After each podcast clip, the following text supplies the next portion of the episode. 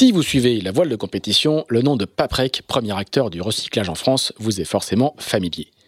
Sponsor depuis deux décennies de marins engagés dans les plus grandes courses, Paprec est désormais aussi partenaire principal de la Solitaire du Figaro et de la Transat en double Concarneau-Saint-Barthélemy, rebaptisée Transat Paprec, une transat qui va se courir en double mixte. L'entreprise n'investit pas dans la voile par hasard, c'est le fruit d'une tradition familiale. Jean-Luc Petit-Huguenin, le fondateur, découvre la voile sur un First 235.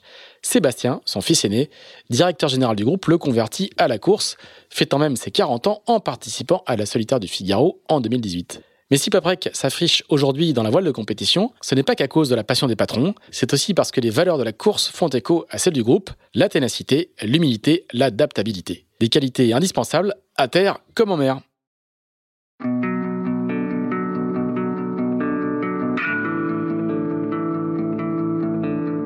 Bonjour, vous écoutez Into the Wind, le podcast des marins qui font des phrases.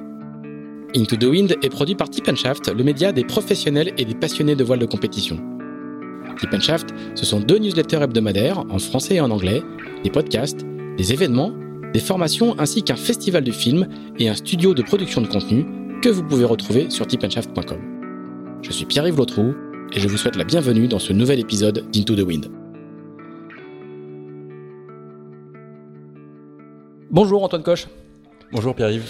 Eh ben, merci beaucoup de nous recevoir dans cet endroit assez incroyable. Il n'y a pas de vidéo, mais il y a une vue sur la mer. On est dans la banlieue, de la grande banlieue de Lorient, sur la côte euh, vers le Fort Bloqué, avec une vue euh, euh, magnifique sur, sur le Grand Large, dans un endroit très très sympa. Merci beaucoup de nous recevoir pour ce, ce nouvel épisode d'Into the Wind. Alors, on va, on va parler de plein plein de choses avec toi. On va parler notamment de technique, parce que tu es aujourd'hui un ingénieur, un architecte naval qui est je sais pas comment on dit, euh, au sommet de la vague en ce moment. Enfin, tu as plusieurs de tes bateaux qui, qui, qui sont sortis. C'est de, ça, c'est de ça dont on va parler euh, euh pour commencer. Puis après, on fera comme d'habitude notre euh, flashback habituel.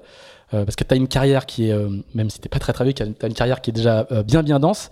tu viens de finir la, alors que je me trompe pas, la, la Bermude. Guyadair Bermude Mill Race avec Sam Goodchild sur un bateau. Alors lui, c'est For The Planet. The Planet. For The People. For People, c'est le bateau de Thomas Ryan que tu as dessiné. Et celui-là, tu l'as, le bateau sur lequel tu as couru, c'est l'ancien bateau de Thomas Tu n'as pas dessiné la coque, mais tu as participé au plan de voilure. Enfin bref, on va revenir, on va, on va, on va revenir sur tout ça. Mais je voudrais d'abord que tu, nous racontes un petit peu euh, comment ça s'est passé parce que euh, on a l'impression que c'est facile d'arriver, de faire troisième sur un podium, mais tu, le bateau, tu le connais. Le co-skipper, tu le connais à peine. Tu as fait quelques sorties. Je crois que c'était vraiment ça, elle se compte sur les, sur les doigts d'une main. Comment, bah, comment on débarque, ou comment on embarque plutôt, sur un binôme que tu connais à peine, qui a d'expérience de l'IMOCA. Sam Gutschel euh, a fait beaucoup de choses, mais il avait fait assez peu, assez peu d'IMOCA.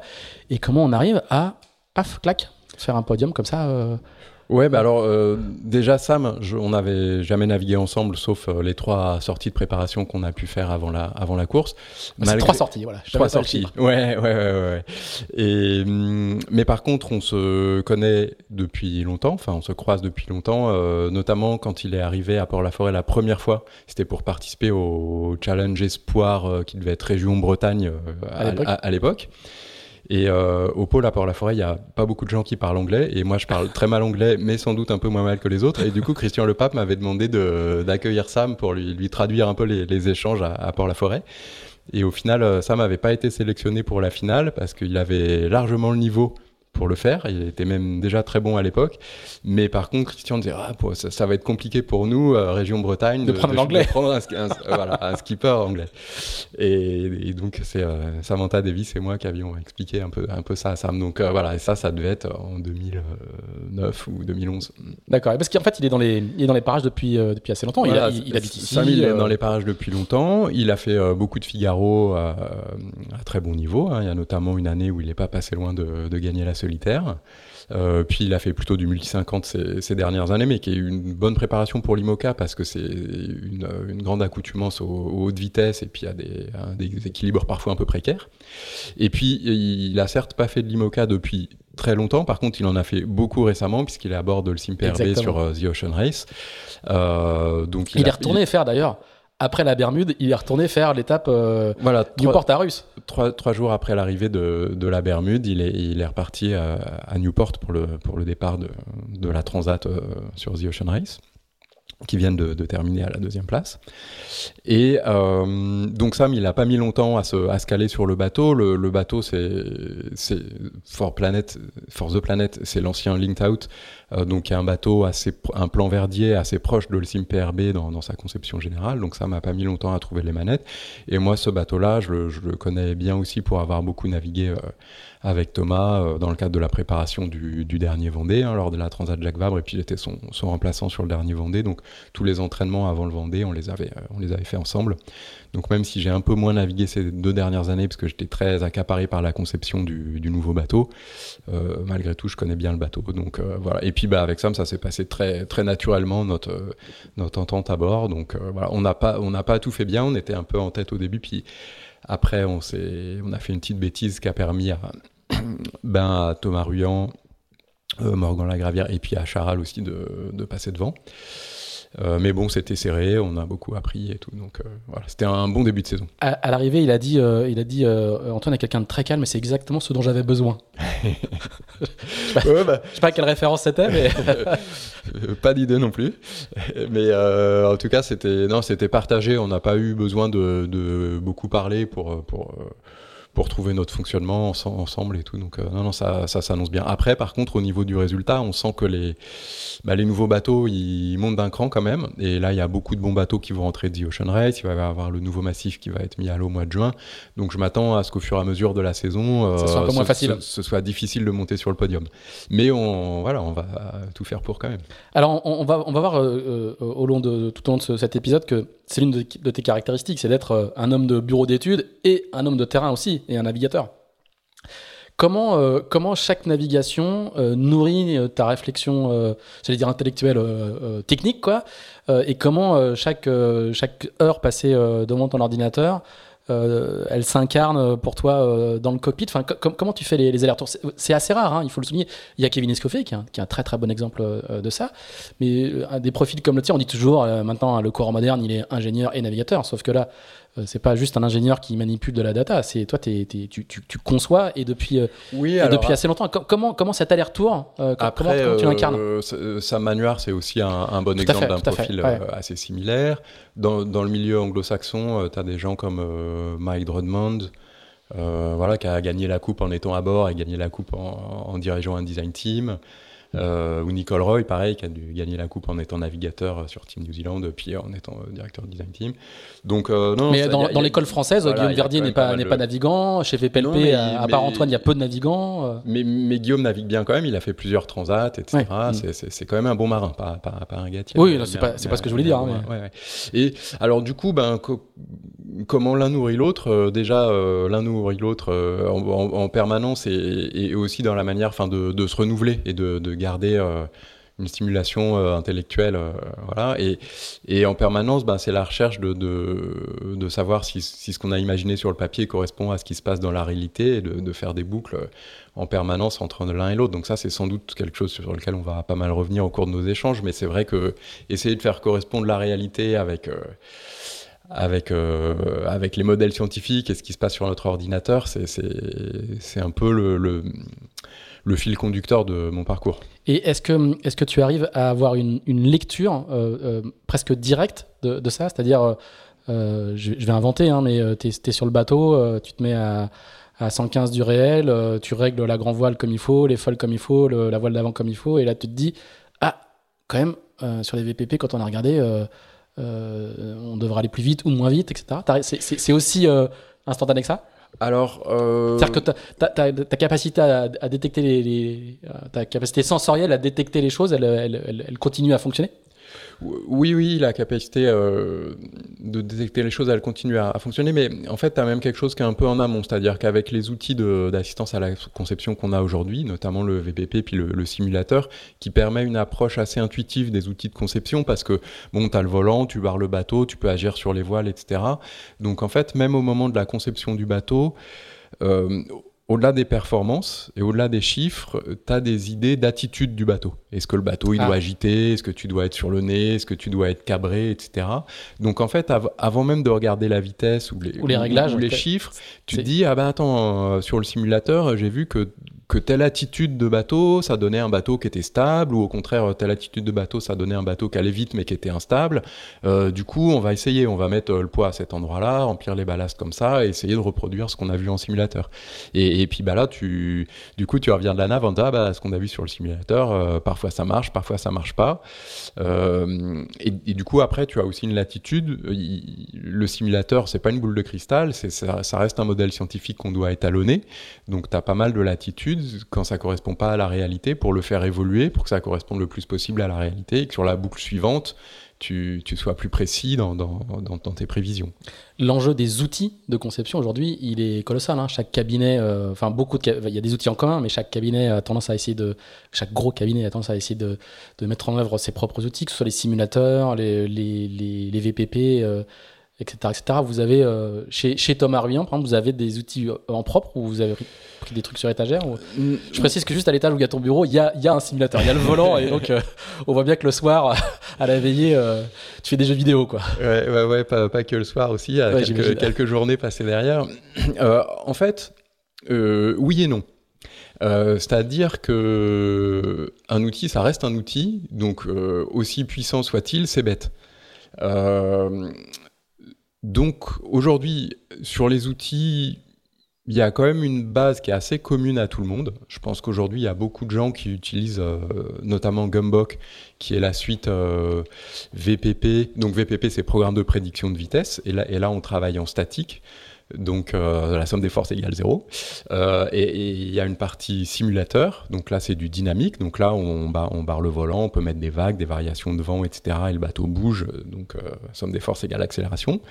Et il y a des modules de design d'appendices qui sont intégrés dans cette suite logicielle. Donc aujourd'hui, et ça c'est un logiciel qui est développé à l'origine par l'équipe de, Team New Zealand. C'est ça ce que j'allais dire. Et mais qui vend des licences aujourd'hui à. Voilà, et mais c'est un logiciel sur lequel ils bossent depuis euh, plus de 10 ans. En fait, je pense que l'embryon de ce truc-là, ça doit dater de la coupe avec Alinghi en 2007 ou un truc comme ça. C'est les frères Monin, hein, notamment euh, Jean-Claude Monin. Et après, c'est Dan Bernasconi euh, chez, chez Team New Zealand qui a, qui a continué le, développement de, de, cet outil.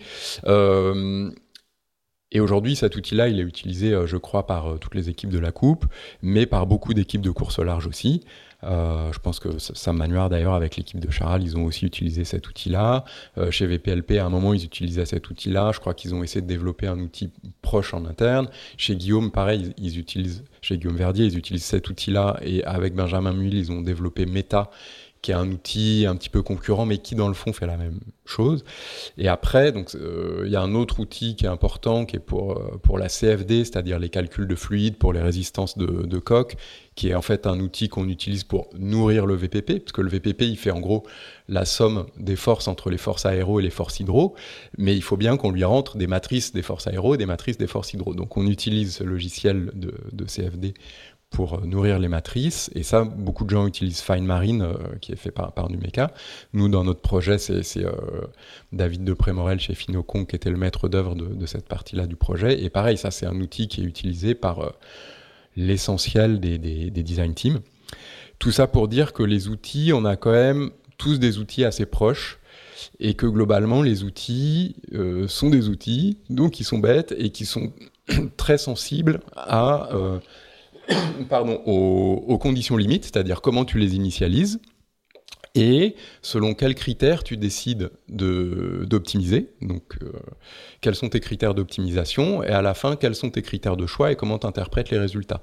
Donc, on a beau avoir des outils hyper puissants, l'input des, designers et la manière d'interpréter euh, les résultats reste aujourd'hui des, éléments mm. totalement prépondérants. Ce qu'on observe bien sur l'eau, parce qu'on voit que en partant du même constat sur la génération des bateaux d'avant, par exemple, qui étaient des bateaux qui avaient du mal à passer dans la mer et avec des outils sensiblement équivalents, tout le monde arrive à, des solutions différentes, à des propositions différentes, ce qui est voilà, ce qui est assez magique. Alors voilà, c'est ça, c'est ça qui est, qui est, qui est extrêmement étonnant. Et je reviendrai juste après sur sur sur le, les bureaux d'études et les teams. Euh, comment comment t'expliques justement qu'il y, y, ait une une telle diversité de solutions apportées. On voit Charal ne ressemble pas du tout à, à, For People, qui ne bah, ressemble Il y, a des points communs et des divergences. Voilà, mais en tout cas, pour, pour, le, pour le profane de l'extérieur, mm. les, deux bateaux sont, sont assez différents. Qui, donc, ils sont évidemment différents de, de, la, de la génération précédente. Ils sont différents de Malizia, qui est un plan VPLP. Comment t'expliques euh, euh, cette, euh, cette, richesse au, au final? Est-ce que c'est parce que vous n'avez pas encore tous trouvé la martingale? Est-ce que ça veut dire qu'il n'y a pas de martingale? Il n'y a, pas de, il y a pas de design unique qui mettrait tout le monde d'accord? Ou est-ce que ça veut dire qu'on est à une étape de, de, de, la recherche avant que tout le monde converge? Alors il y a plusieurs éléments de réponse. le premier, c'est bien montrer la dépendance des outils aux critères de, choix. Donc au final, chacun a trouvé des solutions qui mmh. correspondent à, à ses croyances d'une certaine manière et donc aux, paramètres qu'on a mis en priorité comme, euh, comme Genre, objectif. Je, ne veux plus qu'il enfourne, je ne veux plus enfourner dans le Grand Sud ou euh, je veux, je déchirer la flotte au reaching euh, je veux conserver un, un, bateau polyvalent ou je m'en fous de la traîner sur mer plate mais je veux bien passer dans les vagues. est-ce que je m'autorise à avoir un fond plat qui va taper dans les vagues ou est-ce que je veux amortir ce mouvement-là quitte à ce que ça fasse de la traînée en plus? Donc, donc, voilà la, dépendance au... Il y a des choix d'entrée à faire. Voilà aux critères d'optimisation. donc ça c'est c'est une des raisons principales des, des différences. Et après, euh, après c'est tout est une question de compromis. L'architecture navale, c'est la science du compromis, et c'est pour ça qu'on arrive à des différences importantes. Euh, Est-ce qu'en particulier pour un tour du monde, et en particulier pour des courses en solitaire, donc euh, sur la coupe, bah, c'est assez facile. Ils font euh, du prêt et du portant euh, dans une plage de vent qui va de 10 à 20 nœuds. Et sur plate. ben alors à Barcelone, c'est pas sûr que la ah mer soit plate. Jusque là sur mer plate. Mais, mais, par contre, ils ont normalement une idée tout de même du, du spectre de vagues qu'ils vont rencontrer. donc ils savent pour quelles conditions ils vont optimiser. Euh, là, c'est pas le cas sur un tour du monde. Et, donc, c'est là que tu peux arriver à des, à des optimisations vraiment différentes. On voit que Malaysia est un bateau qui est principalement typé pour le portant dans la brise. Et on a vu euh, sur l'étape du, sud, sur The Ocean Race, que ça marchait bien. Mais, mais il a eu aussi le record euh, à 640 000. Alors là, plutôt en avant, en, en, avant de la donc plutôt mer plate. Ça marchait bien aussi, quoi. Oui, mais malgré tout, c'est quand même du haut de des hautes vitesses. La, mer semblait relativement plate, mais, mais c'était quand même des hautes vitesses, donc on peut, on peut assimiler ça un peu au portant dans la brise. Disons que c'est des conditions où, euh, où, ne pas enfourner euh, euh, permet de tenir des, vitesses moyennes élevées. Et, et, à l'inverse, il y a une, philosophie un peu traditionnelle des bateaux de, de, Guillaume Verdier qui sont la polyvalence, qui sont de, de, de très bien marcher au près et de voilà, et de, de, couvrir l'ensemble de la plage des, des, conditions météo, ce qu'on voit bien avec, euh, avec Olsim, qui a l'air d'être un bateau euh, super polyvalent. Euh, voilà, et puis, et puis Charal, ben, il y a des, des, parentés avec le, design que nous on a proposé pour euh, Paprec Arkea et, et For People, qui est que pour passer dans la mer, on essaie déjà en, en premier ordre de grandeur de diminuer la surface frontale pour mieux passer dans les vagues. Ah, donc je pense que ce sont les deux bateaux les plus étroits de, la flotte. Euh, après, les différences sont que ils ont plus optimisé en traînée et disons en rapport euh, traînée-puissance avec euh, des, formes de carène euh, très en U et des fonds très plats. Euh, qui permettent. C'est plus en V, quoi. Hein. Voilà, et nous, ça se voit beaucoup sur les photos. Hein, nous, c'est un peu plus en V. Donc, donc, du coup, eux, ils, ils, ont une carène qui va faire moins de traînée à la gîte, mais peut-être plus de traînée à plat, et ils vont avoir une carène ben, qui va un peu plus rebondir sur l'eau parce que les fonds sont plats. Nous, avec des sections plus en V, on va plus amortir les mouvements, on va avoir une carène qui a très peu de surface mouillée, très peu de, de traînée aux faibles angles gîtes, par contre qui sera un petit peu moins bien aux, aux forts angles gîtes.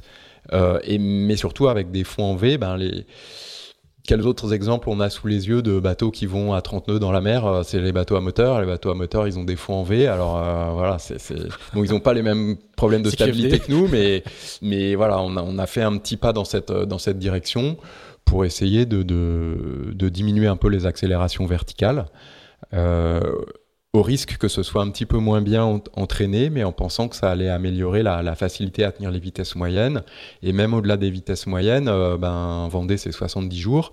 Donc il y a le vieillissement prématuré du skipper, qui, est, qui, est, pas nul sur une course de cette durée-là, et du matériel aussi. On, a vu bah, encore récemment sur la dernière étape de The Ocean Race que c'était pas simple de faire tenir des aériens en tête de mât sur un IMOCA. Sur, la sur le bateau d'avant, là par exemple, la, centrale inertielle est montée sur des cylindres blocs parce que sinon elle plante. donc on a les secouer quoi. ouais, ouais, Donc on a des, des accélérations euh, qui sont, enfin des chocs qui sont vraiment très brutaux sur ces bateaux. Donc essayer de, de, tenir compte de ça dans le dessin de la carène pour amortir un peu les mouvements, ça, ça, ça, nous a paru important. Et du coup, dans la science du compromis, ça nous a paru euh, valoir d'abandonner un petit peu de, de performance pure.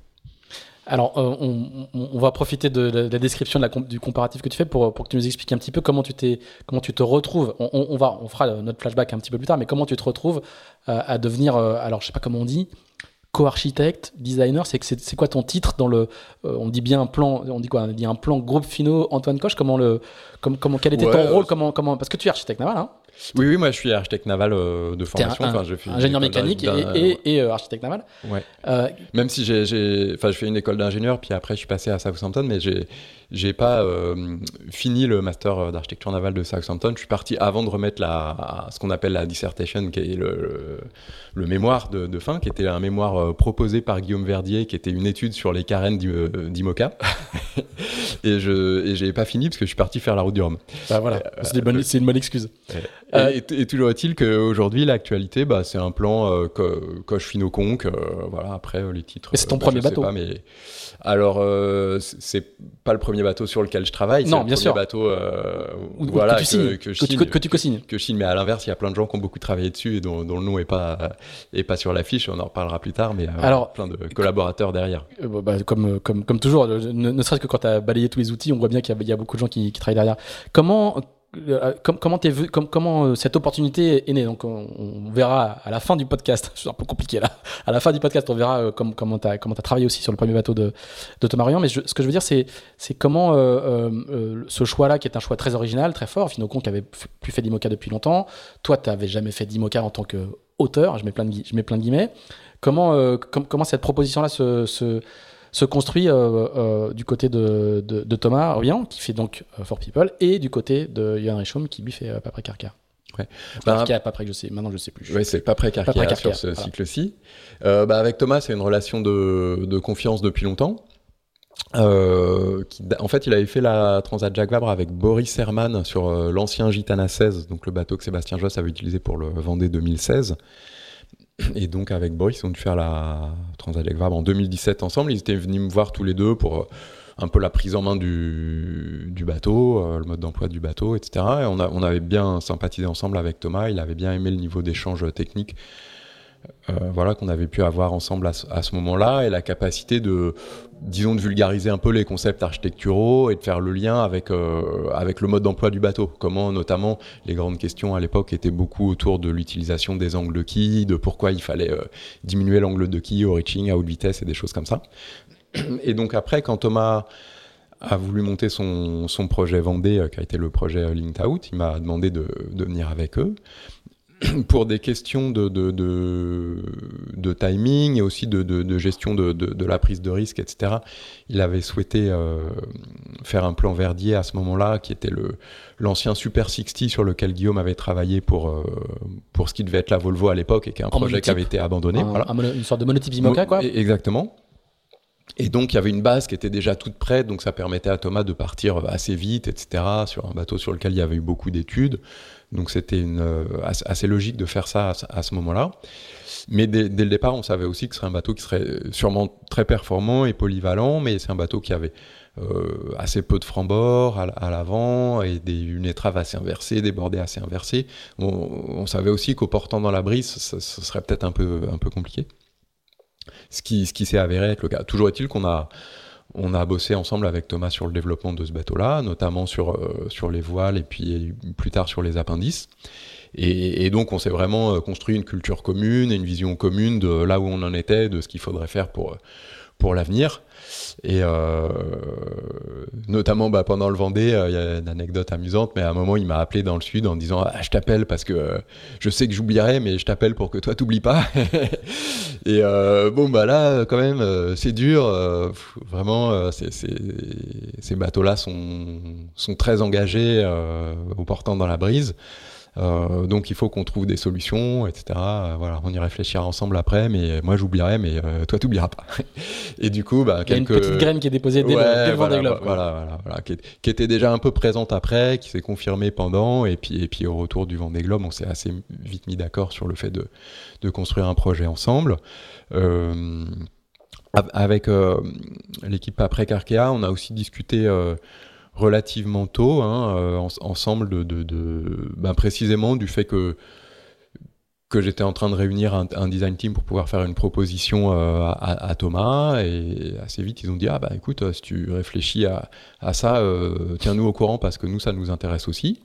Euh, par contre eux ils avaient bah, pas encore de, de, skipper à ce moment-là. Johan est arrivé un, petit peu après et c'était évidemment important que Johan Richaume participe à, ce, choix-là. Lui-même architecte naval. Ouais ouais lui-même architecte naval de formation ayant fait Southampton avec un des collaborateurs du groupe Fino. D'accord donc euh, c'est le monde est petit.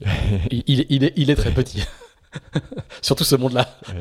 Et, et, c'est toi qui choisis euh, le groupe Fino Alors moi j'avais fait euh, donc mon stage de fin d'études à l'UTC, à l'Université Technologique de Compiègne, chez, chez Finoconc. Et sachant que chez Finoconc à l'époque, bah, il y avait Jean-Marie Finot, Pascal Conc et Guillaume Verdier et Pierre Forgia.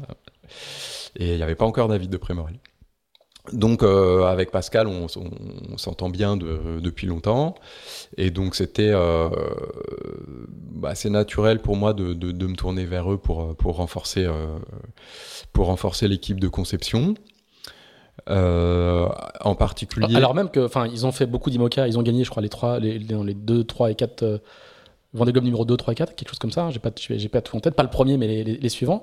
Mais ils, n'avaient pas fait ils avaient fait quelques upgrades de leurs anciens, de leurs anciens IMOCA, mais ils n'avaient pas fait de nouveaux bateaux depuis plusieurs Vendée Globe.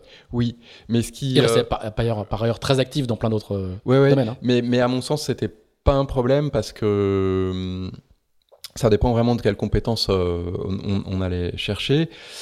Moi, j'avais eu l'occasion de, de, travailler sur les appendices de, de Thomas. J'avais déjà un concept de carène notamment euh, en, tête.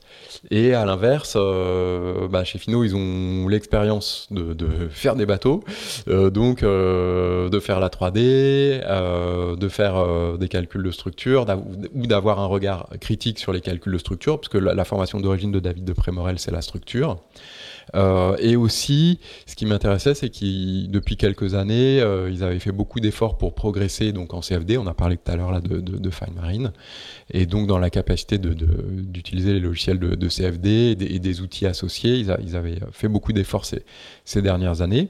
Et dès le début, l'idée c'était aussi d'avoir un cabinet de, structure euh, notamment pour pouvoir s'appuyer sur une force de frappe plus importante pour pour pouvoir euh, calculer vite et, produire les plans en, tenant le, le, gros ordinateur en gros. Hein. Ouais, ouais un, peu, bah, un gros ordinateur et, et grosse équipe et équipe un peu structurée avec des process, euh, pas forcément le côté artiste des architectes, mais, mais des process euh, ben pour bien gérer un, projet et parfois tenir la montre et dire eh, les gars euh, là il faut décider parce que nous on doit faire les plans, on doit finir les calculs et faire les plans donc maintenant il faut décider.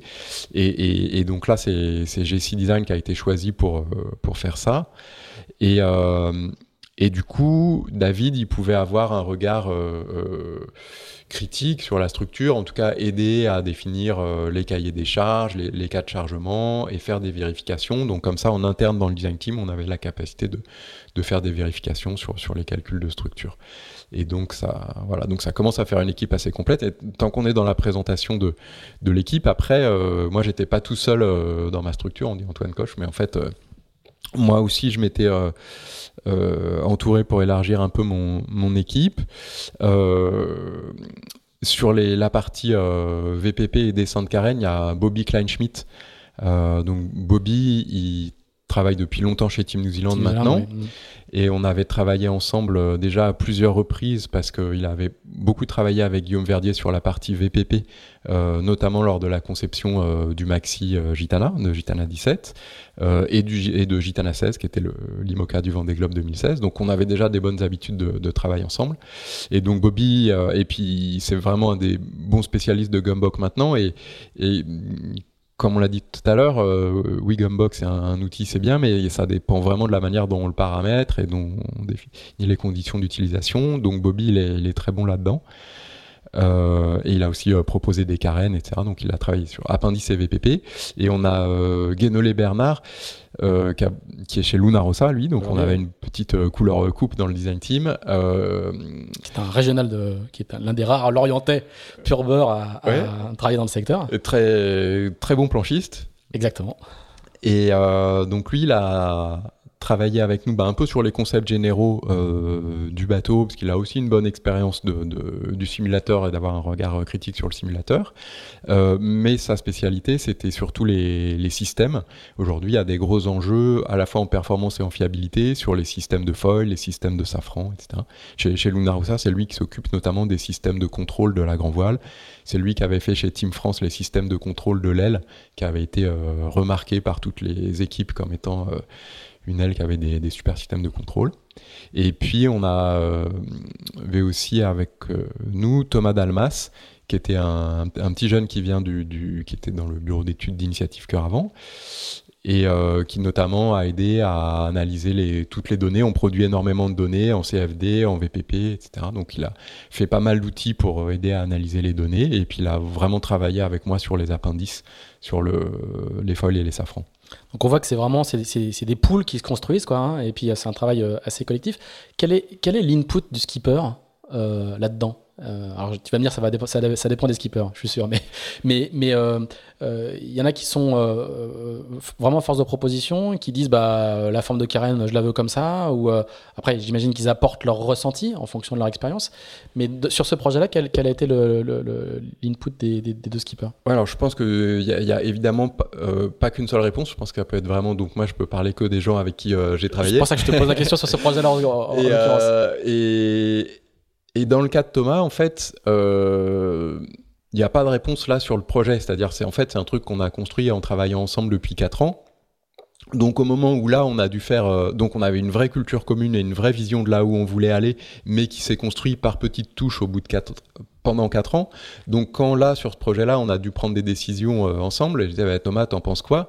Il me disait bah en fait si tu me demandes une réponse, euh, la personne que je vais interroger pour savoir ce que je dois répondre, c'est toi. Donc en fait, euh, je t'ai choisi parce que je sais que tu auras la réponse qui va, me correspondre, donc euh, vas-y quoi. Et, et un peu, alors là je ne fais que répéter ce que, j'ai entendu, mais finalement un petit peu la même chose avec, Johan, où, il a dit qu'en fait ce qu'il avait bien aimé dans notre proposition, c'est qu'on arrivait avec un concept de bateau, qu'on qu lui disait pas qu'est-ce que tu veux, on va te faire le bateau que tu veux qui était, euh, nous on a regardé ce qui s'était passé sur le dernier Vendée, on avait analysé beaucoup les données du dernier Vendée, et du coup euh, du dernier Vendée, on, concluait que la direction dans laquelle il fallait aller c'était ça, et on est arrivé en proposant un concept de bateau. Et je crois que ça, ça lui a plu. Donc une, justement, il y a, y a, une piste quoi. Ouais, ouais, on a, avec, euh, on, on a, été force, force de proposition pour. Ben, on est parti d'un constat une analyse. Il y, a, des points forts et des points faibles sur la génération précédente. Et de ce constat-là, on a, on a des, une proposition pour tenter de, répondre à ces problèmes-là. Et, par contre, je suis, je suis pas sûr qu'on aurait été très bon à, faire autre chose que ça. C'est mm. la voie qu'on avait envie de creuser. On ne sait pas encore si ce sera la bonne ou pas, mais, mais c'était notre inspiration, disons ou conviction, quoi. Il y a la science et il y a les convictions, quoi. Euh, euh, dernière question sur cette partie euh, très technique, et puis, après on va faire notre fameux flashback. quel est le rôle des, des, des bureaux d'études interne aux équipes. On sait que avec le temps, euh, les grosses équipes se sont structurées avec des ressources en interne sur le, design des bateaux, parce qu'il faut les développer, les faire évoluer, etc. Mais est-ce que dès la conception, euh, le, les, BE internes, je ne sais pas combien il y a de personnes chez Terracing, il doit y avoir deux ou trois personnes euh, au bureau d'études, est-ce que dès le début, elles sont aussi force de proposition? Est-ce qu'elles contrôlent? Comment, se fait ce, fonctionnement-là comment elle fonctionne avec, l'équipe extérieure, entre guillemets, qui, vient avec la proposition? Encore une fois, je pense qu'il n'y a pas une réponse unique. Donc effectivement. En l'occurrence, je te pose la question sur, ce, cette création-là. Quoi. Oui, oui, oui. oui. Bon, c'est un rôle qui est important, euh, notamment dans le fait de effectivement mettre des chiffres sur la compréhension de, des solutions existantes euh, et dans le retour d'expérience des, des, problèmes rencontrés. Euh, après, sur un projet comme ça, c'est beaucoup sur la fiabilisation du bateau, euh, l'intégration des systèmes, euh, la gestion du planning, euh, le suivi de fabrication, la qualité composite, la faisabilité ou non de on propose un puits de folle qui est comme ça parce que c'est vachement bien pour voilà mais oui mais est-ce qu'on arrive à le construire ou pas? C'est un peu les gars du terrain quoi. C'est les gars qui vont te dire oui bah, truc mais en maintenance quand nous il va falloir s'y coller alors autre en, chose, quoi. En, partie un, un, peu plus que ça. Hein, caricature, mais... ouais, ouais ouais enfin un peu plus c'est pas plus mais disons que c'est un éventail euh, quand même assez, large, notamment sur euh, l'intégration des, systèmes, parce qu'aujourd'hui les bateaux sont, très très compliqués, et donc il y a plein de choses euh, sur lesquelles il faut beaucoup anticiper en amont lors de la conception. Est-ce qu'on a cette place à, bord, où, on va installer les, différentes choses, et il y a plein de, de choses, enfin genre tous les systèmes de ballast, les systèmes de, de production d'énergie, d'électricité, les détails de, l'implantation moteur et tout. Donc ils, prennent en charge beaucoup de, beaucoup de choses.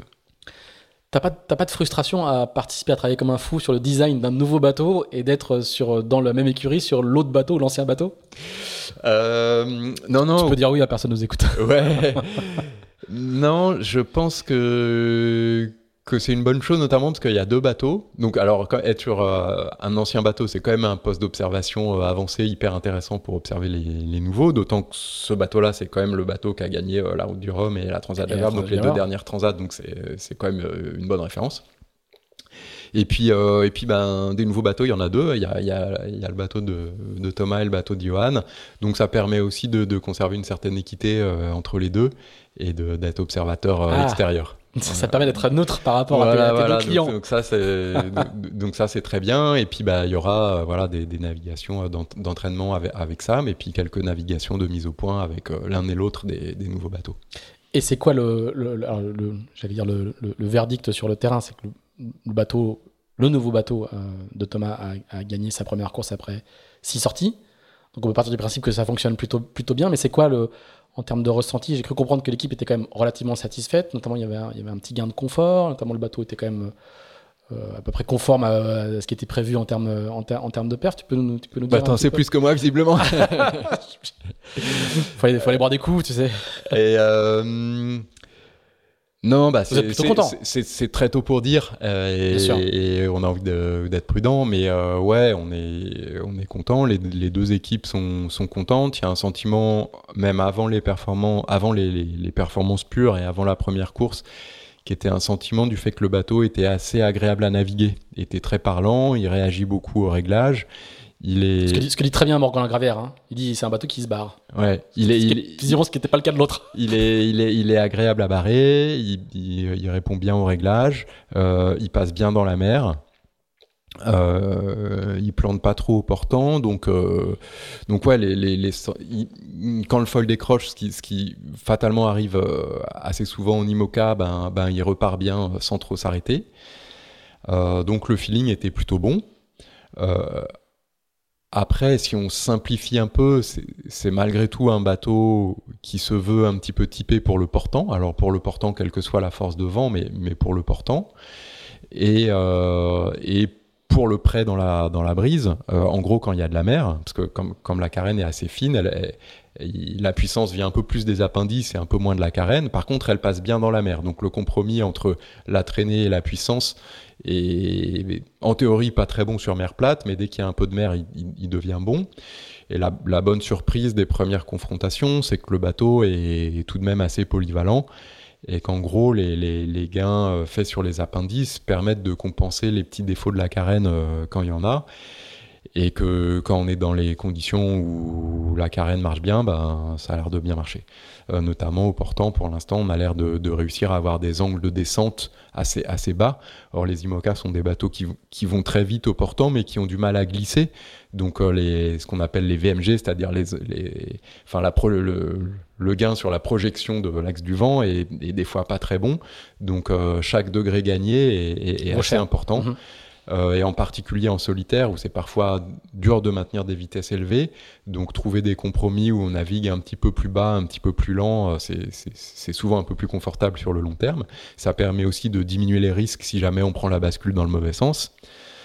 Euh, et là donc il va bas et vite il irait bas et vite. ouais, bah c'est un peu tôt pour dire, mais mais bon, euh, les, indicateurs sont, sont, sont plutôt bons pour l'instant, ouais. Et, et, puis euh, en termes de perf pur, on a vu à Brest que sur mer plate, euh, il pouvait aller très vite aussi, quoi. Hein. Je crois que sur 500 mètres ou sur le 1000, il fait Ouais, donc le hein. record de, Thomas là à Brest, qui était une bonne surprise, c'est 36 nœuds 55 sur 500 mètres. Ouais, avec, sur 500 mètres, hein, c'est pas une vitesse de pointe, hein, c'est sur 500 Non, non, non, pointe à 39 nœuds, un peu, un peu plus de 39 nœuds et, euh, et 36 nœuds 5 sur, sur 500 mètres. Ouais, ça, en IMOCA, pour un bateau dessiné pour aller, aller vite au portant dans la brise, c'est plutôt pas mal. Ouais, ouais, ouais, non, on est, on est content. Bon, après, c'est un, c'est un exercice de style un peu particulier, euh, pas représentatif de, de, ce que sera le vent des globes, mais, euh, mais bon, c'est, c'est un indicateur positif. Très bien. Et ben, après ce long préambule euh, technique, mais absolument passionnant, on va, on va, on va repartir à un truc beaucoup plus, euh, je vais dire beaucoup plus standard entre guillemets. On va beaucoup parler de, de, de Figaro. On va faire notre le, flashback que j'ai annoncé à, à, plusieurs reprises. On va repartir à la fin des années 70, puisque tu es en 78, tu as 45 ans pour être euh, très, euh, très précis. Euh, et on va repartir à Paris, en région parisienne, parce que c'est là, c'est là, c'est là que tu né. Comment le petit Antoine Coche va se lancer dans, le, dans, dans, le, dans, dans, la voile professionnelle plus tard? C'est quoi les racines de la, de, la, traction je crois qu'il y, y, y, a un papa ou des parents qui font, qui font déjà un petit peu de bateau, quoi. Hein. Ouais, ben assez simplement, on allait en vacances à Begmey et euh, on faisait du bateau. Euh, à Port-la, donc t'étais déjà, déjà à Port-la tout petit, quoi. À Port-la-Forêt et, euh, et, à l'école de voile de Cap Cause. Donc, la ça fameuse. A ça a commencé dans la baie de la Forêt et l'école de voile de Cap Cause et, les, et mes parents qui, qui, étaient allés au Glénan, qui avaient fait l'école de ah voile des Glénans. Ma, grande sœur était allée à l'école de voile des Glénans aussi. Elle avait fait des, stages euh, avec euh, Franck Camas euh, au Glénan. Très bien. Quand elle avait 14 ans. Donc, voilà. Et puis, donc c'était, c'était. On était, ben les, on, a longtemps euh, loué la maison de l'oncle de Charles Caudrelier, donc euh, voilà, c'était. ah ouais. Donc c'était un choix, milieu, en fait. t'avais pas le choix. Et puis bah à l'époque, c'était, euh, c'était les débuts de, de CDK, donc il y avait Poulain qui s'entraînait dans la baie, là, le trimaran rose d'Olivier de Kersauzon. Il y avait Florence Artaud qui préparait énergie pour la route du Rhum 86. Euh, je pense que Hubert Desjoyaux et Gaëtan Guéraud, ils avaient essayé de vendre un kata de croisière à mon père, euh, fait par CDK. C'était les fondateurs de, de CDK. Hein. Voilà. Donc euh, voilà, c'était c'était ah, là, où les choses se, passaient dans les années 80. T'étais déjà au cœur du au cœur du réacteur en fait. Tout petit, t'étais au cœur du réacteur quoi. Donc ouais, parisien, mais mes vacances dans la baie de la Forêt, donc à, à, l'endroit qui faisait rêver à, l'époque avec Jean Le Cam qui s'entraînait sur biscuit Cantreau, etc. Ah oui, donc t'étais étais en plein dedans tout de suite. Et, l'école l'école de voile du Cap Cause, on en parlait encore il y a, il y a deux podcasts avec, euh, avec Jean-Luc Neyas qui y était aussi avec euh, bien avant toi avec euh, Bilou. avec Bilou voilà qui est mm. cette école cette petite langue de sable à gauche quand vous rentrez dans par la forêt a effectivement vu passer beaucoup de beaucoup beaucoup de bon monde. Comment comment tu t'es piqué tout de suite? C'est c'est une, une, passion immédiate tu te projettes tout de suite ou comment comment comment ça comment ça infuse? Pense que le. Alors, je me souviens bien de la préparation de la route du Rhum 86. Donc, j'avais 8 ans, donc euh, oui, c'est quand, même, euh, c'est quand même assez tôt. Euh, d'avoir vu les bateaux à l'entraînement dans la baie, j'avais un poster de Royal chez moi, etc. Je me, souviens de la disparition de Loïc Karadec aussi, c'était la, victoire de sur cette, route, sur, sur, cette route du Rhum. Ouais, de route du Rhum 86. Et puis, bah, au final, trois ans après, c'est le premier Vendée Globe. Et là, je me souviens bien aussi, euh, j'avais beaucoup suivi, j'avais lu tous les bouquins, euh, le bouquin de Lamazou, de Loïc Perron, et donc euh, le premier Vendée, ça, m'avait bien accroché. Donc je pense que, voilà, à, partir de, donc j'étais en sixième, je pense, à partir de, de la sixième, c'était quand même déjà assez une orientation forte, disons. Et tu voulais, tu voulais euh, comme à l'âge, auquel on dit euh, je vais être footballeur pro ou pompier, toi tu disais je vais être navigateur? Euh, Ouais, ouais, je pense. Ah bah ouais. alors j'aimais bien dessiner des bateaux, donc euh, dessiner des bateaux, faire du bateau, mais ouais, ouais, je pense que ça c'était assez bien ancré assez tôt. Ouais. Et, et, et tu, les, les choix des études sont, sont, sont faits dans cette, dans cette, dans cette logique-là? Ouais, ouais, ouais. Ah oui, bon, bah, très bien, c'est extrêmement rationnel, tout est, tout est, pré- tout est prévu et balisé. Et ben, C'était plus, plus facile pour moi aussi les sciences euh, que les matières littéraires, donc euh, voilà. et, et par facilité et pour euh, parce que ça allait m'être utile pour faire du bateau et dessiner des bateaux. Donc même si il n'y a pas de formation reconnue pour l'architecture navale en France, enfin tout, tout le monde peut se déclarer architecte naval. Enfin c'est pas un- C'est pas un titre d'État, c'est pas un et- diplôme. voilà, C'est voilà. pas Et- euh, architecte et- exactement. DPLG. malgré tout, euh, je pense que c'est un avantage d'avoir une formation de- d'ingénieur et puis éventuellement une spécialisation euh, après. Donc c'était assez logique dans cette optique-là de, de faire ça. Et, et ta, et ta passion est, est une passion tournée vers la compétition tout de suite aussi? Euh, oui, oui, oui.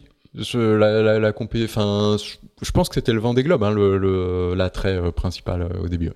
Ah oui, pas, pas du tout la voile légère. Euh, Alors, fait un petit peu d'opti, de, voile de, de- Non, j'ai fait les choses euh, à, à l'envers. Euh, C'est-à-dire que petit nom parce que c'était de la croisière familiale en habitable et puis les, les premières régates, le- enfin les premières vraies régates, c'est assez vite le Tour de France à la voile et des, des choses comme ça.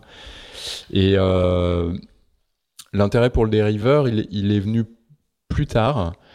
Euh, et, ça a été une vraie passion avec euh, le Tornado et le Classa, mais ça c'est- plutôt euh, Ça, au c'est milieu des années 2000. Alors si on respecte leur chronologique, on en, Ça, on en parlera, mais c'est un truc vraiment important parce que j'adore le dériveur et notamment les, les de sport, mais, mais c'est on- venu plus tard. On y reviendra, ça, ça vi- ça vient effectivement plus tard. Donc tu vas faire des études d'ingénieur pour commencer à Compiègne, qui est ce qu'on appelle une université technologique. A l'UTC, Université de technologie de, de Compiègne. Je crois Ouais. qu'il y en a deux, deux- deux ou trois en France. Ouais, il y en a trois, ouais. Il y en a trois, Mm. hein, c'est ça. Euh, et, et, euh, et là, il y a déjà, il y a déjà euh, pendant ces études-là, tu fais, tu fais de la, de la compète en tant qu'étudiant. Tu... Ouais, en fait, j'ai déjà. C'est pas- au bord de la mer, mais c'est pas très loin de la mer, à Compiègne. Euh, ouais, enfin, c'est à 650 km de Port-la-Forêt. De par la forêt, mais tu, tu, peux, aller- tu peux aller en Picardie. ouais, ouais, ouais, ouais. Enfin, c'est plus, mais- plus, près de. de- Non, on s'entraînait un peu au Havre, euh, mais euh, globalement, j'avais déjà euh, très envie de faire le Figaro. En fait, euh, Ah. euh, le bateau familial dans mes années de lycée, c'est un Figaro 1.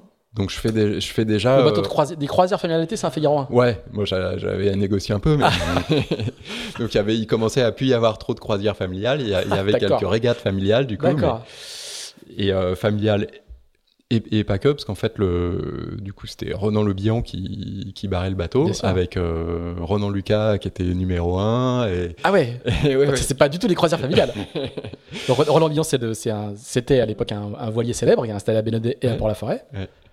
De, de Le Bihan Voile, c'était la marque et qui est effectivement une, était une fine barre de, cette, de ce Finistère Sud-là. Et donc voilà, donc, donc ça c'est les, les années. Donc euh, il y a déjà l'idée de faire du Figaro que je fais pas l'année de ma terminale heureusement parce que j'aurais pas été prêt, mais euh, l'idée était quand même de, le faire très vite. Donc en fait euh, je rentre à, l'UTC en 96 ou 97. Il y, a, deux années de prépa intégrée et puis euh, et puis trois années de, spécialisation de, de branche. Mais en fait euh, la deuxième année de, prépa intégrée, je prends un semestre euh, sabbatique pour faire la Transat AG2R. Et, et une, une des raisons du, du- du choix de l'UTC, euh, en dehors du fait qu'ils avaient bien voulu de moi, c'était qu'il y avait euh, une structure pour les sportifs de haut niveau et que tu avais pas mal de latitude pour, euh, pour organiser ton emploi du temps. C'était organisé par semestre, c'était organisé par unité de valeur et donc tu pouvais vraiment composer ton parcours euh, un, peu, un peu comme tu En voulais. fonction du calendrier Et, de course. et quoi. quelque chose qui s'est vra- en fonction du calendrier de course et même en fonction de ce que tu voulais parce que tu avais un grand choix d'uni- d'unités de valeur et il y avait des, parcours préétablis mais si tu avais un projet euh, personnel tu pouvais leur dire bah non moi je vais prendre euh, telle unité de valeur dans tel département et tel donc moi j'étais allé voir le directeur de la pédagogie en disant bah moi je voudrais être architecte naval et donc je voudrais faire euh, telles unités de valeur, telle unité de valeur, etc. Je sais que normalement on les fait pas ensemble, mais euh, est-ce que ça vous va et tout? Il a dit bah ouais, vas-y, très bien, fais ton truc. Et donc ça, ça s'est confirmé que dans cette école-là, si on présentait aux équipes pédagogiques un, un parcours euh, cohérent, ils, il t'aidait beaucoup à, construire ton projet, en te donnant la liberté pour déplacer les examens et participer aux régates ou, ou choisir les unités de valeur qui, qui étaient cohérentes pour construire ton, ton parcours. D'accord, donc mais, mais, entre, entre, entre le, la période de, lycée et cette période-là, il n'y a, a, pas de transition? Enfin, tu, tu... Bah non, bah de, deuxième année, de, donc il y a de prépa, prépa bah, il y a une, une, année de prépa intégrée, puis la, puis la deuxième année, je fais le, la G2R. Ah oui. Et après, j'enchaîne euh, sur, sur le Figaro. Donc je fais. Euh... Du coup, non, mais ma question, c'est qu'il n'y a pas de. Euh, la G2R, c'est déjà un niveau de régate et d'engagement et, de niveau de projet qui est assez euh, costaud, quoi. Et avant, il n'y a, y a, y a, pas de. Bah, il y a le Tour de France à la voile avant. Voilà, il y a quelques. D'accord, mm. très bien. Euh, et puis, et puis, c'est une route assez directe, c'est ça que je veux dire. Et puis le fait ben, d'avoir pu naviguer sur, sur, sur ce Figaro 1, là, qui était le, le bateau familial, et j'avais accompagné le, le Figaro une année avec. J'étais ah. allé aux Açores avec, euh, donc j'avais pas mal navigué avec le bateau, je le, je le connaissais déjà bien. D'accord, Donc il n'y avait pas énormément de compétition avec, à part à des, des, des, tours du Finistère ou des choses comme ça, mais, euh, mais je le connaissais déjà bien. Euh, dans, dans, ma petite fiche, j'ai une participation à la solo le Télégramme avant la G2R Ah oui, oui, on a. On a C'était l'une des, des, formules de promotion. Ouais, ouais, ouais, on a chanté plusieurs choses. Il y avait Donc, le, la solo le Télégramme, qui était une course euh, super, effectivement, ça avait été euh, la découverte de la course en solitaire sur, sur ce bateau-là. Et puis, c'était une course de promotion super parce que j'y ai participé deux fois. Et euh, les participants, bah, c'était euh, Armel Lecléache, euh, Charles Caudrelier, Nicolas Troussel, Erwan Tabarly.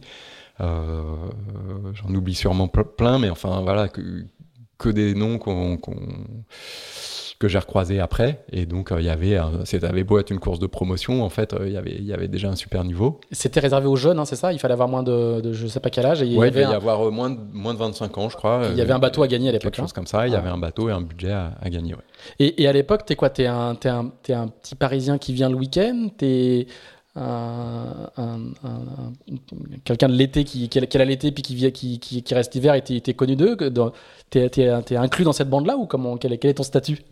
Euh, bah, euh, oui, de fait, je suis sûrement un peu parisien. Je fais, mes, je fais mes études à Paris et je viens en Bretagne pendant les vacances. Après, euh, on se connaît tous assez tôt, parce que, ben, enfin, notamment Charles Caudrelier il faisait partie de la bande de, de copains de ma sœur euh, à Begmey, donc je le connais depuis que j'ai 5 ans. Et donc, en fait, on, on, on, se croise tous à Port-la-Forêt depuis depuis très longtemps. Mes parents, ils sont amis avec les parents de, de Charles. Enfin, c'est bon, c'est un petit milieu, quoi. Tout, tout le monde se croise depuis, depuis longtemps. Et je pense que Charles, il avait, avant que moi j'y participe à la solo le Telegram, il avait dû participer à la, la première édition de la, qui s'appelait la 20 Cup à l'époque, sur le bateau de mon père. Donc, euh, ah oui, d'accord. Il y a déjà un écosystème, ouais, était, était, était, déjà, était déjà au milieu. Et, et alors, comment, comment à, à, à, 19 ans ou à, même pas, ouais, non, à 20 ans, comment tu comment arrives à monter ce projet AG2R euh, bah, c'est un peu une autre époque. Il y, a, il y, a, le bateau et le reste, on fait un peu avec euh, des bouts de ficelle. C'est le, bateau, c'est, le bateau familial. Ouais, c'est le bateau familial. Le fameux bateau de croisière familial qui, ouais, qui, va servir à faire la de Et le reste... peut-être qu'il faudra que tu racontes comment tu arrives à convaincre tes parents de, de, de, de, lâcher un vrai bateau de croisière pour un Figaro. Hein. T'as dû leur expliquer qu'il y avait un carré. Euh, bah non, c'était passé du, du, First 310 au Figaro 1, c'était la même carène, donc c'était pas très compliqué. Et euh, ouais, bah la G2R un petit peu avec euh, sous les couleurs de Douarnenez 98, mais euh, voilà un peu un peu avec des bouts de ficelle quand même à l'époque. C'était les fêtes maritimes. C'est ça. ça. Mais euh, mais bon, il y a, y a, le bateau. Voilà, je suis étudiant, amateur et tout, donc donc ça, ça coûte pas très cher et donc voilà, ça ça se fait. Et, et, et, quel est le quel souvenir tu gardes de cette de cette première eh ben super. Hein, première bah, Figaro quoi. Ouais ouais ouais, première transat. belle très bonne expérience. C'était avec euh, André Maléjac, qui était un, copain de mon père, euh, voilà, avec qui du coup j'avais fait pas mal de, de convoyages, d'entraînements, de, de, petites courses du dimanche et tout, donc on, s'entendait bien. Donc euh, c'était un pur amateur, mais voilà, lui il était motivé à fond parce que c'était la, course de sa vie, puis et du coup on s'est bien bien entendu ensemble. Et puis bah, on allait très vite au portant et donc au final on a fait une un truc correct, on doit finir 11e, euh, je crois. 11e, ah voilà, c'est ça. T'as, as bien fait Et, et, puis quelques. Ce qui à l'époque était un assez joli score. Hein.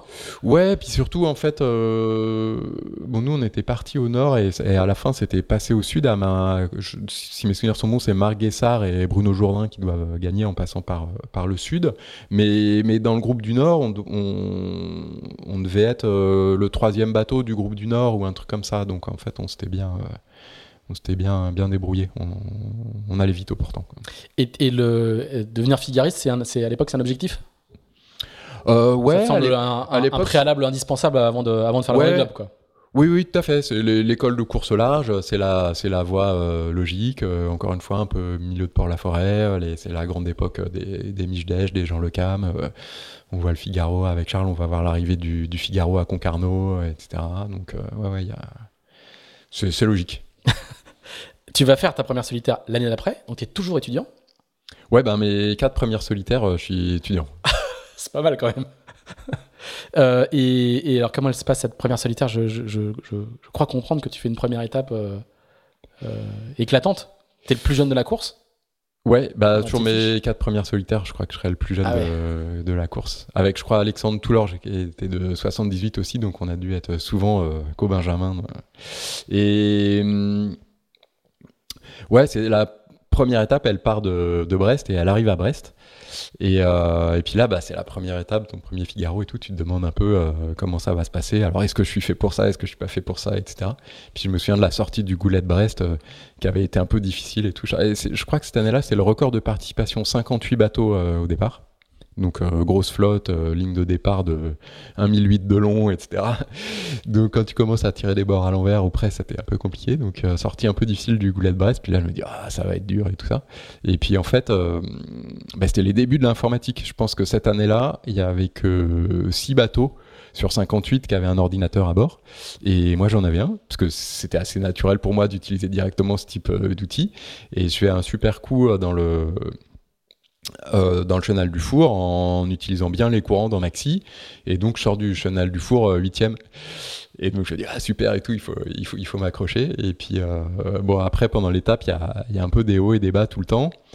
Mais au final, le dernier matin, après, après 4 jours de mer, il y avait du, du brouillard la nuit. Donc, c'était un, long bord de près entre Wolfrock et Broc et Brest. Wolfrock et Brest. Et j'allais hyper vite au, au prêt. J'avais passé Yann Eliès à la tombée de la nuit et tout. Euh, et c'était euh, Jean Lecam et Pascal Bidégory qui étaient en tête, donc des bonnes références. Euh, et, mais la nuit est dure, le vent monte, il y a des changements de voile et tout. Je suis perdu, il y a du brouillard. Quatrième jour, je me dis voilà, ça va être la cata au pointage du matin. Et puis j'attends avec impatience le pointage du matin. Et là, je suis pas positionné. Là, je me dis, ah, je suis au fond du, trou, je me dis, ah, bah, ça va être la cata, etc. Et c'était Bidégory qui était pointé en tête. Et puis là, dans le brouillard, je me retourne et je vois Bidégory qui croise derrière. Donc là, je me dis, ah ouais, non, en fait, ça va. Et, et du coup, euh, ça m'a réveillé euh, brutalement, j'étais plus du tout fatigué. Et par contre, je savais plus du tout où j'étais. Donc je me dis, je, je suis Pascal. Et donc je vire et je, et je suis Pascal. Et alors après, ben malheureusement, euh, y avait Jean Le Cam était parti de l'autre côté. Moi, j'avais suivi Pascal, et puis c'est Jean qui gagne l'étape. C'est Jean qu'il fallait suivre. c'est Jean qu'il fallait suivre, mais bon, malgré tout, je finis huitième. Et puis euh, voilà, du coup, quand on passe au 100, j'étais en tête de la première étape de mon premier Figaro, euh, donc j'étais content. Et là, ils se disent quoi quand ils te, quand, quand ils voient le, le, petit jeune, alors qui qui sort pas de nulle part parce que tu, tu, tu, tu connais une partie de la flotte, mais les tauliers et tout, ils se disent quoi quand ils te voient quand, quand ils te voient débarquer comme ça? Euh, c'est bah, rare, hein Je sais pas, c'est à eux qu'il faudrait demander. non, mais bah, euh, Jean, par exemple, il a toujours été assez, euh, assez supporter et tout, mais, mais, mais pareil, c'était pas 100% une découverte, parce qu'en fait, euh, bah, avec, avec mon lycée, j'avais fait le, les decks sur ce bateau-là quelques années avant. Et, et, déjà contre Jean qui louait son bateau à des étudiants et il nous avait dit déjà que tu as 8 auprès quand même et tout donc euh, voilà il a été très sportif en disant ah, quand même un jeune qui fait des, des études euh, en, en, parallèle puis qui marche bien. C'est bien mais c'était pas une découverte euh, non plus. Et, et là t'as quoi comme, comme, comme sponsor? Parce que le, pour le et là c'est Sony a... Duval. Les, les, les quatre premiers Figaro c'est avec Sony Duval. Parce que y a, y a, avoir le bateau, parce que c'est le bateau de, de la famille, c'est quelque chose, mais être étudiant euh, et euh, performer et en plus trouver les sponsors, ça commence à faire euh, pour un jeune homme, ça commence à faire beaucoup quoi. Oui, alors malgré tout, c'est encore euh, c'est des petits budgets. Je suis, je suis, étudiant. En gros, il y a qu'une course au début qui est la solitaire. Après, il y a, y a la, la, la Porquerolles en, en, début de saison, c'est un peu plus cher parce qu'il y a un déplacement camion, etc. Mais c'est des budgets qui feraient rire par rapport au, au budget actuel. Hein. C'est quand même une époque où, où tout coûtait pas mal moins cher, donc c'était plus accessible pour des jeunes. Et tu arrives à, à t'entraîner? Enfin, tu es, es, es, au pôle de Port-la-Forêt? Ouais. J'ai. T'es passé de la maison, de j'ai, du, touriste de l'été à euh, au pensionnaire du pôle. Donc les, les, semaines où il y a stage à Port-la-Forêt, j'ai cours à Compiègne le lundi. Je, vais à Port-la-Forêt. Il y a trois jours de stage à Port-la-Forêt, euh, mardi, mercredi, jeudi. Puis, euh, et puis euh, j'ai cours à Compiègne le, le, vendredi et le samedi. Et puis les cours sont sur vidéo. tu peux les suivre après ceux auxquels tu n'as pas assisté, etc. Mais donc, ouais, ouais, c'est quand même un emploi du temps assez, assez bien chargé. Ça, c'est une semaine sur deux, enfin au, printemps, quoi. Hein. c'est plus tranquille à l'automne. Mais en général, j'ai réussi à prendre plus d'unités de valeur à l'automne pour au printemps avoir un, planning un peu plus light au niveau des cours. Et, et, et à l'époque, et même encore aujourd'hui, c'est un schéma de fonctionnement qui est, rarissime. Il y a assez peu d'étudiants. Euh, ouais, alors assez peu. Après, euh, Tom Laperche, il a fait la même école. Euh, alors, il a peut-être fait le Figaro un petit peu plus tard. Il était peut-être un peu plus avancé dans le, cursus de, l'école. Mais par contre, et d'ailleurs, c'est les, mêmes gens qui s'occupent de la structure des, sportifs de, haut niveau qu'à mon époque. Donc, je, sais qu'il est bien entouré. mais ça, c'était aussi une, une grosse plus-value, c'est-à-dire que d'un point de vue technique, au pôle à Port-la-Forêt, on était bien encadré. Mais là, c'est des gens qui avaient l'habitude vraiment du sport de haut niveau. Le, mec qui s'occupait de la structure à l'époque, il, venait, il était entraîneur sur le circuit pro euh, féminin avant, euh, Marc Monetti. Et il te donnait des, outils pour euh, gérer ton emploi du temps, gérer le stress. On faisait enfin des séances de sophro, on faisait la prépa physique là-bas, etc. Ah oui. Donc on avait un vrai, un vrai suivi et avec une approche un peu différente de ce qui se faisait à Port-la-Forêt. Donc, donc ça a été finalement vraiment des, des atouts. Puis ah, c'était pas juste un aménagement de temps, quoi. Hein. Non, non, non, non, non, non, il y avait un vrai suivi. Statut d'athlète de niveau, d'étudiant athlète de niveau. Voilà, et avec une culture euh, euh, finalement un peu en avance sur ce qu'on faisait dans la voile à l'époque. Parce qu'à l'époque, euh, la prépa physique en voile, on n'en faisait pas, et, eux, ils en faisaient à, Compiègne. Et, et, puis de la même manière, euh, assez vite, l'idée que ben il y aurait moins de temps sur l'eau, donc il fallait se préparer différemment et que c'était pas un problème parce que c'était comme ça. Donc il fallait l'accepter, mais du coup de pouvoir euh, travailler plus la météo, etc., des choses qu'on pouvait travailler à distance. Donc assez vite, je me suis bien entendu d'abord avec Pierre Lanier, puis, puis ensuite avec Jean-Yves Bernot pour, pour préparer le mieux possible la météo. À quel moment tu, tu, tu, tu, vas, tu vas dire, tiens, il faut, euh, maintenant que j'ai fait Compiègne, il faut que je fasse euh, Southampton euh, ben, c'était, Ça, c'était dans la continuité. vraiment C'était prévu? Ouais, ouais, ouais, ouais, ouais. Et même ça a été fait en, échange en fait avec la dernière année ah de, de, Compiègne. Ah, c'était très organisé, tout était. et, puis dans, le, ouais, ouais, dans, dans l'équipe de, de voile de, de, l'UTC, il y avait deux, deux copains avec qui on avait fait le Tour de France à la voile. Euh, notamment Loïc Guepfert qui est chez Guillaume Verdier aujourd'hui, qui était passé euh, un an avant moi, qui avait fait le, cursus UTC et puis Southampton, donc il avait, euh, il avait ouvert la, voie. D'accord. En tout cas, on voit, on voit que c'est assez bien planifié et, et, organisé. Il n'y a, pas beaucoup d'improvisation. Tu savais ce que tu voulais faire depuis longtemps et tu déroules presque le. Ouais, ouais, ça se fait naturellement. Très bien. Euh, D'ailleurs, très très vite, euh, il y a toujours cet objectif du Vendée Globe dans un, dans, dans, dans un coin. Hein. et très très vite, en fait, tu vas, tu vas, tu vas, tu vas passer euh, à l'IMOCA. Là, on, ta première solitaire, c'est 99, je crois. Hein. Ouais. Ensuite, il y en a encore deux autres en 2000 et en 2001. Et à chaque fois, la première, c'est 8 et les deux suivantes, c'est 10 deux fois 10 je me trompe pas? Ouais, ouais, ouais, c'est ça. Alors, c'est à score quand même. La première, il y a Encore une fois, c'est une époque où, euh, pour rentrer dans le top 20, il faut s'arracher, quoi. Ouais, ouais, ouais. J'étais assez, euh, assez régulier euh, dans, le, dans le top 10, ouais, sur les, les 3 des, des 4 premières solitaires euh, dans les 10. Alors, jamais donc des victoires d'étape, une victoire d'étape en, 2002, hein, qui est du coup la dernière des solitaires de, de ce cycle de 4 pendant que j'étais étudiant. Donc, quand même, je, je rappelle, hein, donc en, en, en, étant étudiant, tu fais, tu fais 8, 10, 10, 8. Ouais. C'est pas mal. Enfin, je veux pas te tresser des fleurs comme ça, mais. Non, bah aujourd'hui, on verra un étudiant. Aujourd'hui, on verra un étudiant débarquer et faire ça. Euh, ça serait. Euh, bah après, en 2002, c'était euh, un peu une déception parce que bah, je, gagnais la première étape De, 2002, c'était en fait les années d'avant, c'est toujours des, vieux qui, gagnent et les étapes et le général. Donc c'est euh, euh, Jean Le Cam, Eric Douglazet, Pascal Bidégory, Philippe Poupon. Et 2002, c'est l'année des premières. Donc c'est donc je suis le premier de la nouvelle génération à gagner une étape. Euh, je crois que c'est Sébastien Diane qui gagne la deuxième, Charles Caudrelier qui gagne la troisième et Yann Elias qui gagne la quatrième. Donc c'est pour, pour nous quatre, c'était c'était les premières victoires d'étape. Et c'est Quito qui gagne le général, mais euh... première victoire non non pour l'AF depuis euh, voilà, voilà ans. Ouais, ouais, et euh, mais c'est très serré cette année-là et au général, je crois que je, dois faire huitième mais à 25 minutes de Quito. Ah oui. Euh, or, dans l'arrivée en Espagne, le vent était tombé euh, à l'arrivée. Et à l'époque, l'arrivée à Riron se faisait euh, dans le fond du port au niveau de la digue. Et maintenant, elle se fait à la Cardinale qui est à l'entrée de, la baie. Et donc, si on fait le, classement à l'entrée de la baie comme on le fait aujourd'hui, c'est moi qui gagne le Figaro en 2002. Ah donc, voilà, du coup, c'est pas une belle huitième place pour. Mais voilà, c'était un... c'était pas passé loin, donc au final, c'était une déception, ouais. Alors, cette même année-là, tu, tu, tu cette même année tu, te lances en IMOCA bah, cette année-là, c'est une année euh, bien chargée parce que je, je, finis l'UTC, je suis à Southampton pour faire le master d'architecture navale là-bas, et je fais le Figaro et je prépare le euh, 2002 en IMOCA. Ça va vite. ouais, ouais, ouais, ça va vite. Euh, et du coup. T'as 24 ans. Et j'ai 24 ans. T'as 24 ans, t'as déjà fait 4 fois la solitaire et tu prépares la route du Rhum en IMOCA. Ouais. Avec un bateau qui est l'ancien bateau de Giovanni Oldini. Donc Fila. Un, voilà, Fila, un plan finaux euh, qui à l'époque avait été assez novateur parce que c'était, je pense, le premier bateau à avoir à la fois une qui pivote et un mail. Malgré tout, c'est un bateau qui est assez lourd, qui est pas très bien fini et tout, qui s'avère être un bateau assez, assez physique et qui a qui commence déjà à vieillir un peu par rapport notamment au plan lombard, euh, comme le bateau de Bilou, ou comme euh, le plan Owen Clark d'Hélène MacArthur, qui, qui, qui, est le bateau de référence dans ces années-là.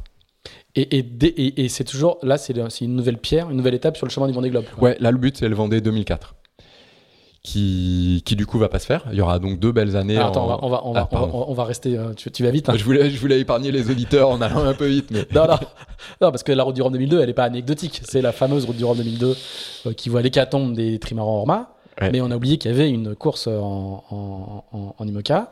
Et toi, tu vas finir cinquième, c'est ça? Ouais. Sur, euh, sur 6 euh, Alors, sur 6. Ah non, on était quand même un peu. J'espère qu'on était un peu plus que 6 à l'arrivée. Ah, je me, je me trompe peut-être. Non, non, je pense qu'il y avait. Alors, par contre, la flotte était un peu plus hétérogène que ce qu'on voit euh, aujourd'hui. Voilà. Mais je pense qu'il y avait quand même. Euh, je pense qu'on devait être 15 au départ et puis, et puis 12 à l'arrivée. Ouais. Par contre. Euh, par contre, la flotte était plus hétérogène. Donc, dit autrement, cinquième, c'était pas bien. euh, par contre, c'était bien d'être allé au bout, tu vois. Notamment, bah, il y avait mon copain Sébastien Jost qui avait dématé au Cap Fréhel et tout. Donc là, l'objectif, c'était de, de, de, passer du temps en mer, de, de, de, naviguer, de se familiariser avec le bateau que je connaissais pas bien. Donc euh, sportivement, c'était pas génial. Euh, même si je finis juste derrière Bilou, hein, je finis euh, une, une, dizaine d'heures derrière Bilou. Mais malgré tout, j'avais accumulé l'expérience, donc ça, ça c'était bien. Et puis, ça, et puis ça avait été une route du Rhum assez, assez épique quand même. Voilà, exactement. Et, en termes de gestion de projet, comment comment comment t'avais comment avais financé un bateau pareil? Tu l'avais loué Tu l'avais acheté? Comment?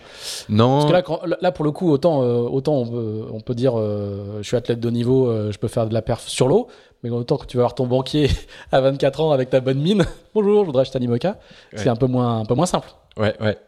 Et hum, alors malgré tout, on, voilà, encore une fois, c'est pas les mêmes budgets qu'aujourd'hui. Hein, il y a un facteur 10. Euh, donc euh, c'est c'est pas tant le fait de réussir à acheter le bateau ou pour le coup, suivant le montage financier, euh, etc. Avec les banques, ça, ça, ça, peut être possible que de trouver le budget de fonctionnement et c'est la raison pour laquelle ça va démarrer puis puis pas aller jusqu'au Vendée 2004 euh, au début, bah, il y a un peu l'espoir que, que Sony Duval euh, parte sur le projet aussi, et au final, ils vont dans le vélo. Euh, voilà, mais c'est un peu l'espoir du, du, début, et, et, et, au final, il finit par y avoir y a un petit euh, réseau d'entreprises du département de Loire-Atlantique, raison pour laquelle sur la Jacques Vabre l'année d'après, le, bateau, s'appellera Loire-Atlantique. et, alors, tu peux, je ne vais pas, je vais pas me, me, me, lancer dans la prononciation du nom de course du bateau. Euh, je, vais te, je, vais te, laisser faire sur la route du Rhum. ouais, c'était résumé à Léo Tonti. Après, c'était beaucoup plus long, mais c'est Léo Tonti. Timoru Menos. Moru Menos. Ouais, Et alors explique-nous ce que c'est. Moi je sais, moi j'ai fait le recherche Google après, donc. Euh, ouais, et t'as trouvé quoi sur Google J'ai trouvé, enfin je suis allé sur la fiche Wikipédia, c'était c'est un, un poème de, c'est un, une partie des Fleurs du Mal de, de Baudelaire. C'est ça. Voilà. Et comment t'as eu l'idée d'appeler de, de, ça, Jeune adolescent romantique. Très bien. C'est assez rare. pour un scientifique, euh, pour un scientifique Par contre, ça, ça a dû être la misère pour tous les journalistes qui couvraient, euh, qui couvraient à l'époque. Euh. Oui, oui, c'est donc jeune adolescent romantique et petite blague potache en même temps pour faire chier les journalistes. Très bien. Joueur Atlantique, c'était beaucoup plus facile ensuite. donc, tu vas quand même faire une transat, une transat Jacques Vabre. voilà, il t'arrivera pas à convertir en euh, sur le sur le Vendée Globe. Euh, ouais, donc bah, route, du, route, du, Rhum 2002 euh, épique parce qu'on a quand même des conditions météo voilà. assez, dantesques pendant pendant plusieurs jours. Résultat sportif mitigé, une bonne expérience. Après Transat Jacques Vabre. avec François Robert qui avait son chantier à Lorient, voilà, qui préparait mes, mes, Figaro et, et ce bateau-là. François qui avait participé à la construction de ce bateau avec l'équipe de Giovanni. Euh... Qui, en est resté proche encore. Euh, je crois qu'il oui, oui, oui, il, encore sur Maserati. Il, euh, travaille toujours avec, euh, régulièrement avec Giovanni. Transat Jacques Vabre. Un, un, truc un peu notable dont on n'a pas parlé pour l'instant, c'est qu'une des raisons aussi en Figaro pour lequel ça marchait pas mal, c'était déjà un peu la technique et, et, et notamment une, une, bonne collaboration avec un maître voilier un peu atypique et, et, génial qui était Pierre Bourgeois, qui avait une petite une petite euh, voilerie à côté de La Rochelle. Et, qui était vraiment euh, bah, euh, passionné. Et donc c'est lui qui a fait toutes mes voiles de Figaro et qui avait vraiment une compréhension globale ah, du fonctionnement du bateau, du réglage de mât, de comment on va régler les voiles. Et donc on faisait un peu nos voiles dans nos coins en faisant plein d'essais. Ah, ça, ça devait intriguer ça. Et ça, ça intriguait beaucoup. et, et c'est vraiment une des, des, raisons pour lesquelles j'allais vite en Figaro. Et quand tu vas vite, c'est plus simple après la stratégie. Et, et, et on passe un cap euh, en 2003 où euh, les premières grands voiles à cornes étaient apparus sur la coupe. Et là, on décide qu'il faut faire ça euh, en course au large. Et donc, euh, ça avait détonné dans le bassin au Havre les premiers essais de, de, grand voile à corne. Et en plus, c'était euh, la petite équipe euh, voilà, qui faisait un peu avec trois bouts de ficelle qui sort une grand voile à corne, un peu bricolée. Et donc, on avait plein de problèmes d'accastillage, de périphérique et tout. Par contre, les sensations sont immédiatement bonnes sur le bateau. Le bateau va, va tout de suite plus vite. Par contre, cette grand voile-là, qui était, qui était pas encore bien mis au point avec plein de problèmes d'accastillage. Elle va nous poser problème euh, dès le, le rat blanchard. C'était une époque où euh, ben, on donnait le départ euh, en tenant un peu moins compte de la météo. Donc on part du Havre et, on prend 55 nœuds dans le rat blanchard. Et donc on part à contre au près, on se couche. Et, et donc d'habitude, quand on choquait la, la grand voile avec l'ancienne grand voile, elle passait sous les bastacs.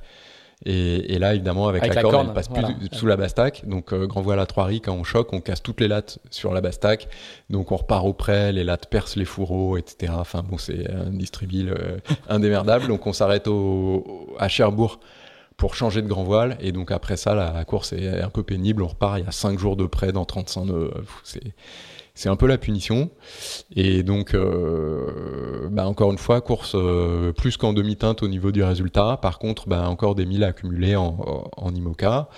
Donc, ce qui est bien. Par contre, ça met quand même en évidence que, pour préparer le Vendée, il faut vraiment passer un step au niveau de la préparation et donc du budget pour euh, mettre le bateau à jour et être un peu plus serein et step euh, qui qui sera pas passé. Et donc euh, et donc le projet IMOCA il s'arrête à la au début euh, début 2004 et là tu es encore étudiant? Et là je finis mes études à ce moment-là. D'accord. À la fin à l'UTC ils m'ont dit il faut plus rester là monsieur Koch il faut il faut, il, faut, vous rentrer, monsieur. Faut aller dans le monde du travail le vrai.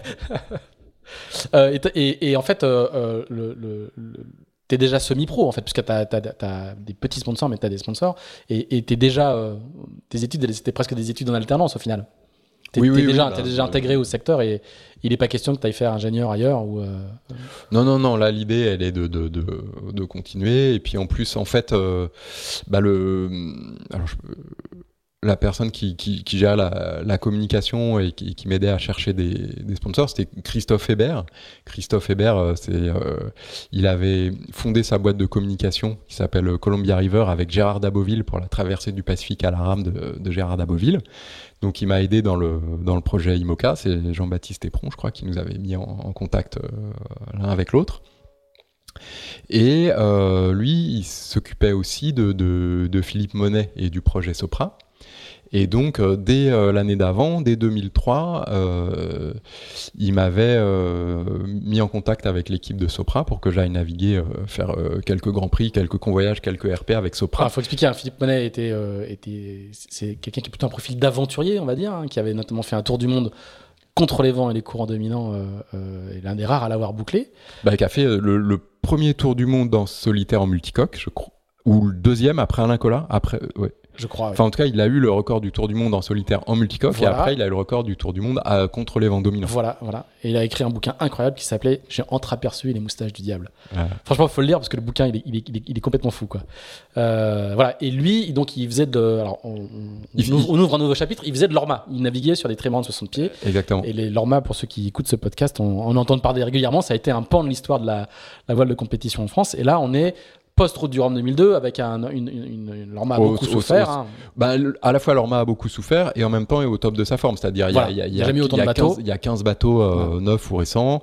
Il y a un circuit de, de Grand Prix qui est bien organisé. Euh, il y a des transats, il y a des, il y a des tours de l'Europe. Enfin, c'est très très actif. Tout le monde rêve de faire de l'Orma à ce moment-là. Voilà. Et donc toi, tu vas, t'as l'opportunité naviguer un petit peu avec eux. Ouais, moi dès 2003, euh, à ce moment-là, euh, c'est Laurent Bourgnon et Florence Artaud qui naviguent sur Sopra, et donc je vais naviguer avec eux. Copain, enfin, Florence Artaud notamment est une grande copine de, de Philippe Monet. Ouais, et, et, Laurent Bourgnon aussi. Ouais, et, et, donc moi, je vais naviguer, euh, voilà, avec Laurent Bourgnon et tout, expérience incroyable. Aujourd'hui, ça fait marrer les jeunes quand je dis que je naviguais avec Florence Artaud et Laurent Bourgnon. et tout. Puis Laurent, il a immédiatement un truc pour te mettre en confiance, euh, etc. Te, il, te laisse la barre du truc en disant non mais vas-y, j'ai vu que tu te débrouillais bien, vas-y. Oh, T'es sûr? Ouais ouais, vas-y. Et tout. Donc ça, ça c'est super. Et puis euh, puis l'année d'après, en 2004, juste au, bah, le lendemain du du jour où, où j'arrête le projet euh, IMOCA, il y a Charles Caudrelier qui me dit ah bah euh, si t'es libre viens faire l'âge 2 r avec moi. Et, et puis après Philippe Monet qui me dit ah bah viens faire la saison équipage euh, avec nous euh, sur Sopra. Donc euh, l'année 2004 est bien remplie. Elle se passe, elle se passe plutôt plutôt pas mal. Donc du coup l'âge 2 r vous faites vous faites quatrième quand même hein? Oui ce qui encore une fois était pas très bien. Parce que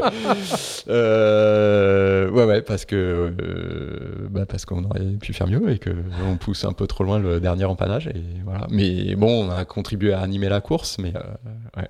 La médaille en chocolat. Avec Charles, euh, bah, on se connaissait depuis très longtemps, etc. Et je pense une bonne admiration réciproque. Et par contre, pas du tout la même manière de naviguer. Charles, il a une énergie de dingue et donc euh, c'est un rouleau compresseur. Il optimise euh, tout tout le temps. Et moi, qui ai sans doute beaucoup moins d'énergie, je me concentre euh, juste sur l'essentiel. Et je me dis attends, il y a, y a trois décisions qu'il faut bien prendre et le résultat final il va jouer là-dessus. Euh, tout le reste on, on, simplifie, on regarde pas trop et du coup ça avait été un peu dur de, de, de faire fonctionner nos deux manières. Ah oui. euh, bah, c'est quand même pas mal du coup, pour, pour, ouais. même si c'était ça s'est fait dans, dans, la difficulté, c'est quand même ouais, un mais bon super euh, super expérience. Tu vas quand même faire une solitaire. Des hein. manières de naviguer différentes et je fais une solitaire euh, un peu au pied levé euh, derrière. Ouais. Là, le 21. Tu nous avais pas habitué ouais. à ça. non, en fait, je me fais euh, mal au dos euh, juste avant. Et du coup, euh, je, je, pouvais pas border la grand voile. Ah. Et donc, je tenais 24 heures. Donc, au bout de 24 heures, je suis bien à chaque fois. Et la première étape dure 24 heures. Donc, je fais deuxième à la première étape. Et après, j'allais dormir et l'enfer. D'accord. Euh, et donc du coup, comment ça se passe? Parce que tu vas, tu vas, tu, tu, vas naviguer sur Sopra et puis tu vas finir par. Euh, oui, oui, bah, il y, avait sans doute un peu ça aussi euh, dans la solitaire, c'est que je, je, commençais du coup à naviguer un peu avec euh, avec Sopra. Que trois jours après la solitaire, je suis à Fécamp pour pour le Grand Prix de Fécamp, on ramène le bateau en Méditerranée et tout, on fait toute la, la, fin de saison, Grand Prix de Marseille, Grand Prix de Calvi. Et puis après, ben, Sopra était dans une période un peu, un peu difficile pour le, pour le projet. Euh, et il change un peu de stratégie en disant ben Sopra à l'époque c'est une des boîtes qui embauche le plus de jeunes ingénieurs. Ils embauchent 1200 jeunes ingénieurs par an. C'est une SS2I hein, c'est une boîte d'informatique ouais, hein, une, grosse simplifiée. Ouais, très grosse pour, pour, voir le alors très grosse et très ancienne pour voir le côté euh, la capacité d'anticipation du, du, du, fondateur de, de, la boîte. Pierre Pasquet il crée quand même une société de services en informatique en 68 à l'époque des cartes, cartes informatiques. et, euh, et, donc pour eux, ils ont une grosse problématique de recrutement. Donc le fait de, de recruter un, jeune ingénieur qui va pouvoir aller euh, faire euh, des conférences dans les écoles, etc. C'est, c'est, ça devient. Ils, ils, ont compris que le bateau c'était pas un foudre de guerre et qu'ils n'allaient pas gagner beaucoup de régates avec ce bateau-là. Et mais donc, par contre, ça pouvait servir à, à travailler la marque employeur, comme on dit aujourd'hui. Voilà. Et du coup, euh, mettre le pied à l'étrier à, à, une équipe jeune et, et, et favoriser leurs problématiques de, de recrutement, euh, pour, pour eux, c'était, logique. Donc c'est comme ça que se fait le, la transition. La passation. Et tu deviens skipper donc du coup en, de, en 2005 ou en 2006 pour la, Alors ben, en fait en, de, en 2005, sauf qu'il n'y a pas de course en 2005 parce que le projet est en cours de, de restructuration et du coup ça, ça commence à être en, en 2006. D'accord. Les premières courses pour le, pour le Rhum 2006. Alors là, du coup, tu deviens, c'est encore un nouveau statut, tu deviens pilote, quoi. Enfin, il y a une, il y a, t'es pas, t'es pas armateur du bateau, mais t'es dans, t'es, t'es, t'es dans un team. Bah, c'est une écurie plus grosse, hein, surtout les, l'échelle voilà. change, ouais. Et, et, euh, et c'est tes premières, euh, c'est tes premiers, c'est ta première expérience de manager d'équipe aussi, peut-être, non? Ouais. Alors que t'es tout jeune, comment ça se passe? Bah le. Alors, c'est, assez amusant dans les premières décisions qu'on prend dans, dans un projet. Là, il y, y, y, en a deux qui sont marrantes. C'est que la, la première décision, c'est de effectivement de, de, former une équipe. Et donc les deux premières personnes que, que j'appelle donc c'est ben, euh, Loïc Webfert donc le, le copain de, de l'UTC avec qui on a fait beaucoup de tours de France à la voile et euh, Sébastien Petit-Huguenin euh, que j'avais rencontré sur mon premier tour de France à la voile euh, quand j'avais 15 ans et qui était un bon copain de, depuis lors et je lui demande d'être mon project manager euh, ah, d'accord. pour le projet Sopra. Alors du coup il faut quand même expliquer qui est Sébastien Petit-Huguenin aujourd'hui. C'est le directeur général de Paprec. C'est le fils du fondateur, Jean-Luc Petit-Huguenin, et qui, euh, qui est passionné de bateau de, depuis toujours qui a, et qui a beaucoup couru, mais je, je dirais qu'il était passé par. et donc, par il n'est pas, de chef, de chef et de donc il n'est pas passé par Sopra, puisque ma demande, je pense, a généré la discussion entre, entre lui, son père et, et les équipes de, de Paprec. voilà. Et au Ah, final, il a fait le choix de rester chez Paprec et, Ah, et de ne pas se faire pervertir par son copain Ah, qui ça voulait l'emmener pas. dans le milieu de la Ça voile. se passe pas grand chose. ça, ça, ça, ça- Ah d'accord, très bien. Ouais, parce qu'il était, il était, il était tout jeune. Enfin, il était, il était. Ouais, bah, il on n'avait pas un avait- poste de directeur général On, a- aujourd'hui, on avait 25 ans à l'époque. Ah ouais. Euh, lui aussi a fait une, une carrière universitaire. Enfin, je crois qu'il a fait normal, euh, normal sciences. Hein, je, je crois, je crois pas me tromper. hein. Il a fait. Oui, des- oui, oui, il a fait euh, normal sup en, en philo et après euh, l'ENSA, euh, une, une école de mathématiques. C'est Donc ça. il a fait de la philo et des maths, hein, parce que euh, assez inhabituel comme parcours. Pas mal. Et du bateau donc.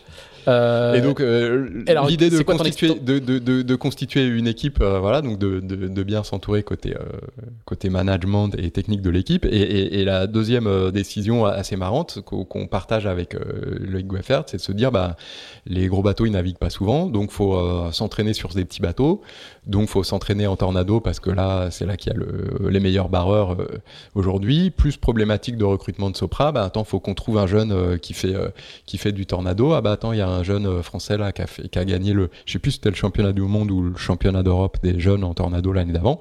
Et donc on appelle François Gabard pour lui dire, Ah, on monte un projet Orma avec des jeunes. euh, euh, viens nous voir, on va, toi tu vas nous entraîner en tornado et puis et puis nous on va t'embarquer sur l'Orma. Ah incroyable.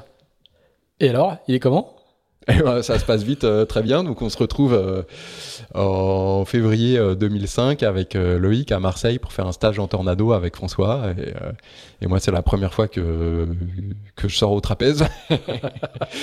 et donc voilà, c'est directement productif. On, s'entend bien et, lui il nous fait bien progresser en tornado. Et puis quelques mois après, on fait le premier stage à Port-la-Forêt avec avec Lorma et on se partage la barre avec François. Ah oui, donc il va venir naviguer avec vous en Norma, effectivement. Très vite, euh, ouais, Très ouais. vite, d'accord. Mm, mm. Très bien. avec un équipage où il y a euh, Antoine Gauthier, je pense qu'ils se rencontrent euh, Ah, là, où il y a où il y a Sam Manuard, où il y a où il y a Anthony Marchand. euh. Ah, dis donc, il y a du beau linge. Ah ouais. Tout ça, c'est les petits jeunes qui ont encore, Ouais, qui, ont, ouais, qui ont- qui ont- qui ont pas encore fait. Il y a le- Gilles, Damaé qui sera là régulièrement à bord. Ah. Gilles Lamay a déjà un peu plus d'expérience, mais Mm, euh, mm. tous les noms que tu as cités avant, c'est des, des, des petits jeunes qui sont pas encore en haut de l'affiche. Enfin, c'était une, c'était une sacrée, c'était une formule de, dé- de détection assez. euh, Oui, assez- oui, assez oui. ah bah, ouais, ouais. les- les- au final, l'équipage de, de Sopra, oui, euh, on a vraiment eu la chance de, de bah, de former beaucoup de jeunes, quoi. Hein, et, qui, tous ces gens-là, à l'époque, avaient 25, 25, 26 ans. Ben, Grégory Gendron, hein, après, qui, qui aujourd'hui navigue sur Spindrift. Joseph Bro, qui maintenant est directeur, technique, d'Initiative Cœur. Donc, ouais, ah, c'est une vraie génération, quoi. Ouais, ouais, ouais. Euh, et, puis un équipage euh, avec, euh, bah, tu vois, entre Sam Manuard, Loïc Weppert, François, c'est tous plus ou moins des gens qui sont architectes navals ou ingénieurs ou qui ont une formation scientifique. Et donc, il y, a un bon échange au niveau de la, la réflexion pour faire progresser le bateau, etc. et comment, comment il se passe globalement le, le, projet? Alors, le projet, ben. On prog... Ouais, euh, alors encore une fois, un peu décevant au niveau des résultats, euh, forcément, directement, on peut le dire. Euh, on, on, est jeune, on progresse beaucoup et en fait, on commençait à être bon à la fin du projet. Finalement, ça passe vite. Hein, le projet, il va durer 4 ans, donc donc ça passe très vite. les années en Norma, du coup, il y a, y a, 2006 la route du Rhum, puis la Jacques Vabre 2007. Le bateau est pas facile. Il est, il marche bien au prêt. Du coup, on prend l'option de le typer encore plus pour le prêt. Donc là encore, on a un projet technique qui est sympa. On fait un nouveau mât euh, euh, qui sert un peu de référence à l'époque. On gagne vraiment beaucoup de poids par rapport au, gréement précédent et tout. Donc le bateau devient euh, un avion au prêt. Donc sur la route du Rhum, au bout de trois jours, je suis, je, sors en tête de la Manche. Je suis, je suis troisième au bout de, au bout de trois jours. Et là d'ailleurs, bah, comme à, chaque sortie en solo sur ce bateau-là, il y a un moment où j'ai failli me mettre sur le toit, où c'était plus vraiment de mon ressort de tomber du bon côté ou pas. Et donc là, au passage du front, euh, qui est, qui euh, trois jours après le départ, un peu, un peu après le fastnet, euh, le vent adonne de 90 degrés de, d'un coup. Et puis là, ben, c'est, je suis sauvé par le, le verre d'écoute de grand voile qui, qui, qui, choque tout seul, mais, mais c'était un peu limite. Et pour en avoir discuté avec Lionel Lemonchois, qui était euh, 5000 derrière à, ce moment-là, il a fait la même exactement au même moment. Donc euh, voilà, des fois, ça jouait pas à grand-chose. Donc le début de course est bon. Au près, ça se passe bien. Et après, on se retrouve au portant. Et là, c'est l'enfer. Euh, moi, sûrement, je suis pas bon. Je trouve pas les bons réglages. Et le bateau est très difficile à cette allure-là. Et donc là, je vois tout le monde qui passe. Et, euh, et puis après, les Açores, je me retrouve avec Alain Gauthier, on doit être genre à la septième ou un truc comme ça, donc il y a quand même quatre bateaux qui sont passés. Et puis là, j'ai du mal à, trouver les réglages et tout, et en, en envoyant la grand voile, et à un moment, elle, porte entre deux sections renforcées du rail de grand voile, et donc j'arrache le rail de grand voile. Et donc, euh, je finis avec la grand voile à Dory. Donc là, je dois finir, euh, je sais même pas, mais huitième ou neuvième. Et c'est pas, et c'est pas terrible. Ouais. Et, voilà. Mais bon, c'est toujours euh, l'expérience accumulée, mais un peu, un peu frustrant. Après, c'est Bidégory qui vient me voir à l'arrivée et qui dit, bon, les autres, ils savent pas, mais Bidégory, avec Banque Populaire, ils avaient un sister ship de ce bateau-là les années précédentes. Et, l'année d'avant, ils changent pour prendre un plan ARN. C'était Banque Populaire 3, c'était un plan lombard. Et, il passe hein, sur un plan ARN avec Banque Populaire 4 et il vient me voir, il dit euh, bon euh, moi j'ai navigué sur le même bateau que toi, euh, tu peux être fier de ce que tu as fait. et, il se trouve que l'ancien Banque Populaire, c'est Steve Ravussin qui l'a sur, sur cette transat-là et qui était derrière moi et a fini par chavirer. Donc le bateau était pas très rapide et un peu, et un peu difficile au portant. Quoi. et, quel souvenir tu gardes de, de naviguer en solitaire sur un Norma Globalement, de, de nombreux invités de ce podcast ont pu raconter à quel point c'était un exercice euh, quand même très particulier, voire, voire pas très raisonnable.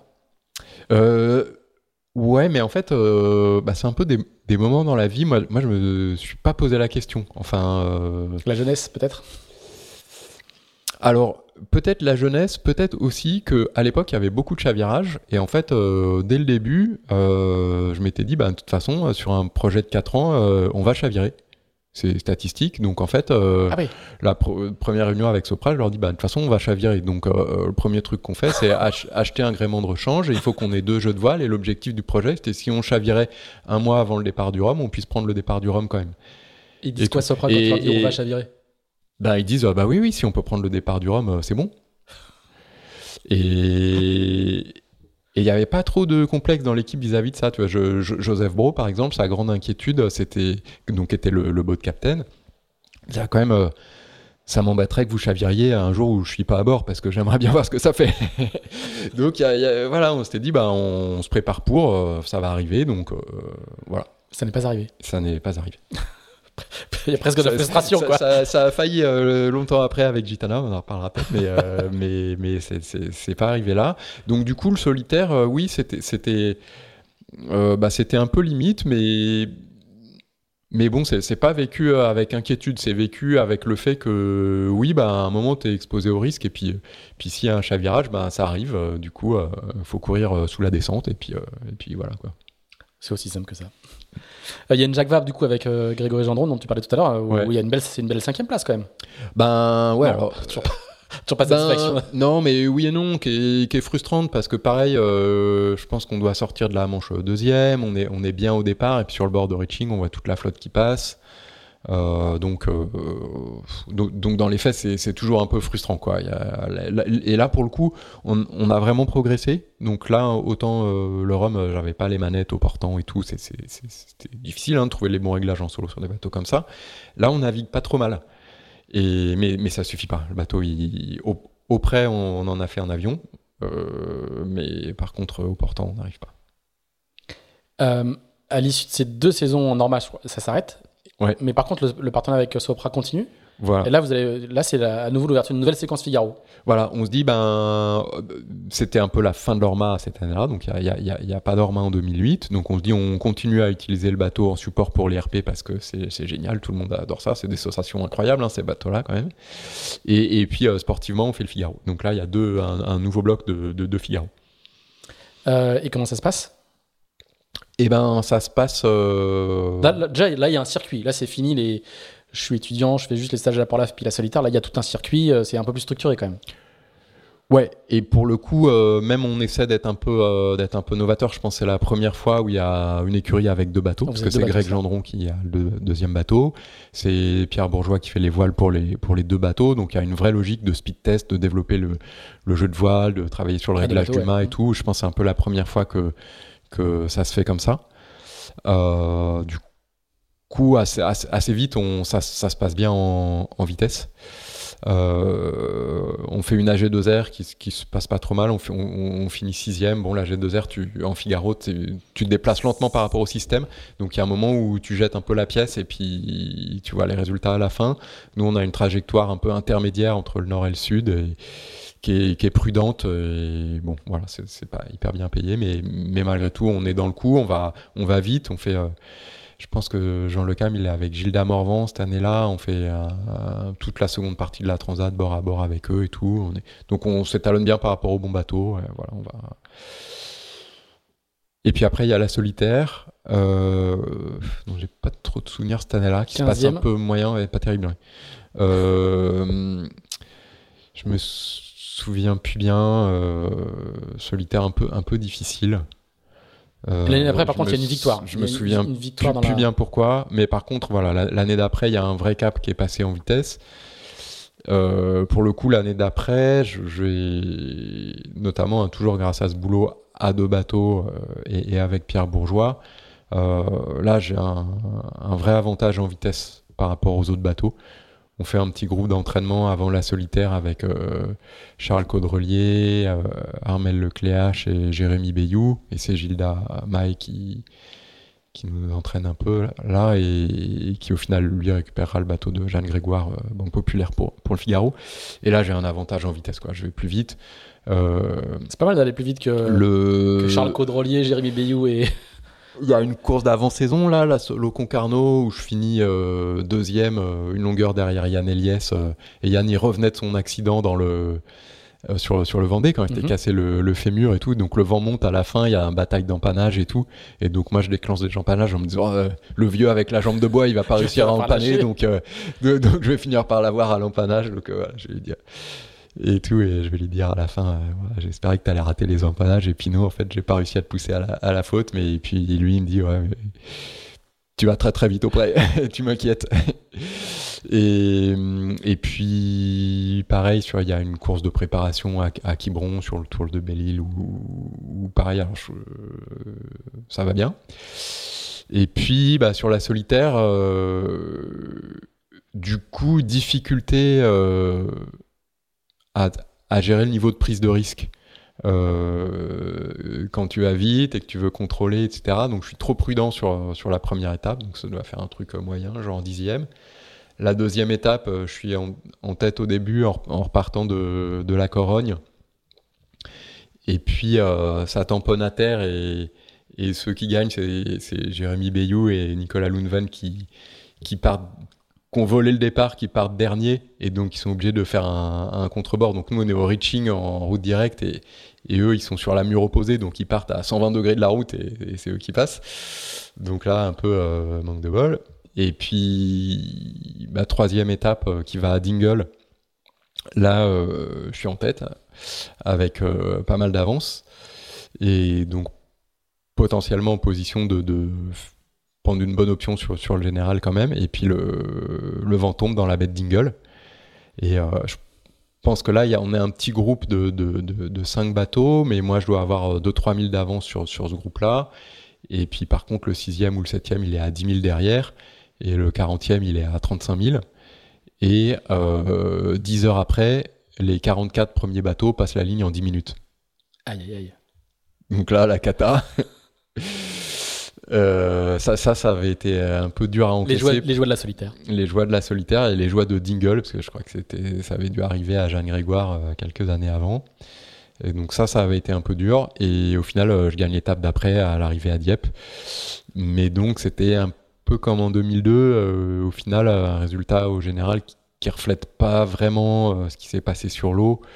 ni la vitesse, ni le temps passé en tête sur, sur l'ensemble des, des, pointages de la solitaire. Et voilà, là, ça passe pas très loin. Après, bah, souvent, la solitaire, hein, il y a une part de, de, réussite. Hein. Il faut faire partie du tirage au sort. Et puis, euh, voilà, cette année-là, euh, Eol ne l'a pas voulu, mais, mais c'est pas passé très loin. Euh, du coup, c'est ma dernière solitaire. Et donc, voilà, il y a deux solitaires où, je pense que c'est pas passé très loin, mais ça resterait un petit regret de ne pas avoir pu.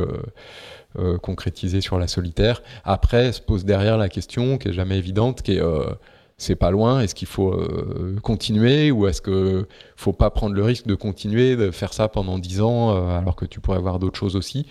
Ça, c'est le choix de, l'année d'après qui est pas évident. Moi, je dis, mais je, peux devenir fou à essayer de, courir après et peut-être que ce sera toujours pareil à, rater la victoire derrière.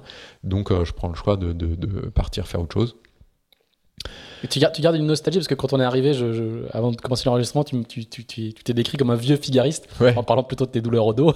Euh, euh tu, gardes ça, ça t'a, ça t'a construit ces, ces, ces, années de oui, oui. participation à la solitaire? Oui, oui, oui, clairement, je pense que ça, bah, c'est des années où tu progresses beaucoup. Hein. Du coup, moi, c'est les années entre, entre 20 et, et 25 ans. Euh, c'est là que tu progresses le plus, tu es, une vraie éponge, tu, construis tes, connaissances, et c'est aussi une approche où, qui, est quand même un mélange de, de régate au contact et de course au large. Donc je pense que oui, pour beaucoup des gens qui sont passés, en tout cas beaucoup des gens qui ont accédé à la course au large par là, parce qu'il y en a qui font le chemin inverse, mais ça, ça définit un peu qui ils sont par la suite, même si après au final euh, j'ai fait plus de multicoques et beaucoup de multicoques etc. Euh, oui, malgré tout, je pense que ça me définit. Euh, comme beaucoup de gens qui sont passés par, qui, ont été, euh, qui, sont passés par cette, cette formation-là.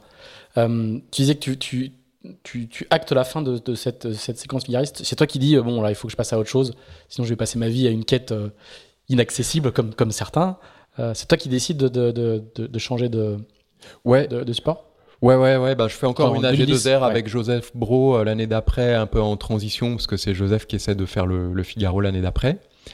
Et euh, mais il y a Francky Vescoffier euh, qui, qui m'appelle pour faire une course absolument incroyable entre Saint-Gilles-Croix-de-Vie et Saint-Pétersbourg en multi 50.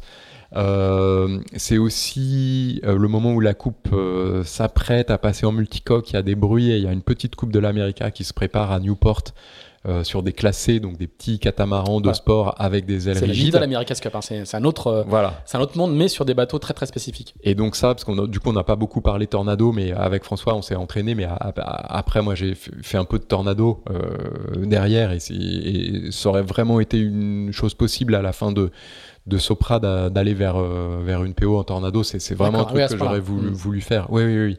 Non, c'est le, kata de sport, c'est la classe. Enfin, c'est vraiment, il y a une finesse de, de, de barre, de réglage et tout. C'est Euh, ouais, oui, c'est vraiment ce que j'avais envie de faire à, à, à, ce moment-là. Mais bon, le Tornado n'est plus olympique à la fin du, du projet Sopra, donc, euh, donc ça n'est plus, plus une option.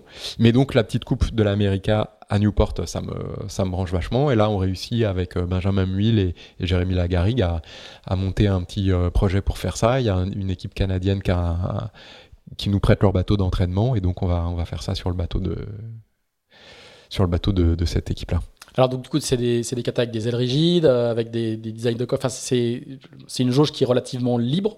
Je, je, je parle, ouais, je, je suis pas un spécialiste, hein, mais euh, en tout cas, il y a, y a beaucoup d'innovation potentielle et beaucoup de, de développement euh, potentiel. C'est ça qui te, oui, alors, t'intéresse beaucoup sur le. Sauf, sur... sauf, que là, comme on utilise un vieux bateau qui est existant, euh, la partie développement technique, elle est, elle est pas de notre côté. Donc là, l'intérêt, il est au contraire de d'aller voir ce qui se fait, de comprendre euh, comment ça marche une aile, les systèmes de réglage et tout. Donc nous, là, on va plutôt à la pêche aux infos et, et on repart de ça avec avec des infos. Là, nous, on a on n'a pas le temps. C'est un petit projet, c'est un bateau qui existe déjà et tout. Donc on, on, on prend ce qu'il y a. Par contre, on observe beaucoup et et voilà. Et, et le, le bateau qui gagne, c'est euh, euh, James Pittil et Glenn Ashby. Qui sont, donc, euh, des noms, des des noms qu'on connaît euh, sur la coupe après. Voilà. Donc il y a toutes les équipes de la coupe sont là pour pour observer ce qui se passe. Benjamin Mull, il signe son contrat avec Team Zealand à Newport pendant la petite coupe. Euh, et du coup, ça me permet de revenir sur quelque chose dans, ton, dans, ton, parcours, alors que tu as une, un, bagage technique assez fort. Tu vas beaucoup faire, à, part la partie Roma, mais sinon, tu vas beaucoup faire de, de, de, Figaro où il y a peu de développement euh, technologique. Quoi. À partir de quel moment tu, tu, tu, tu, tu mets en œuvre tes, ton, ton, tes compétences techniques? Ben en, en Norma. Alors, euh, sauf que déjà en Figaro, euh, au final, la partie euh, sur les voiles, le réglage du mât, ouais. etc., etc. En, en fait, c'est une part quand même importante de, de la monotypie.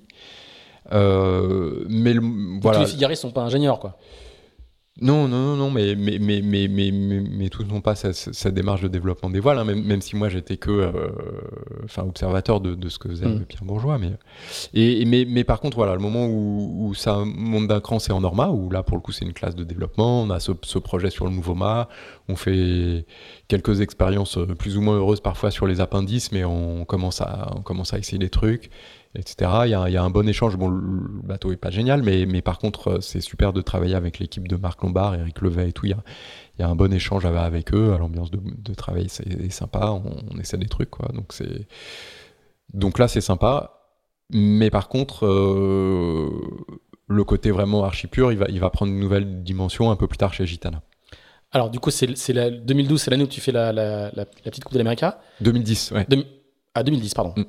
Euh, il, y a, il va y avoir quelques, quelques années avec, euh, enfin, une saison et demie, si je ne me trompe pas, avec euh, Francky Vescovi. Ouais, ouais, bah, 2010-2011. Et puis, en fait, 2011, c'est c'est le début de Sopra, c'est l'arrivée de, de Sopra, de Gitana. C'est l'arrivée de Sébastien Josse chez Gitana.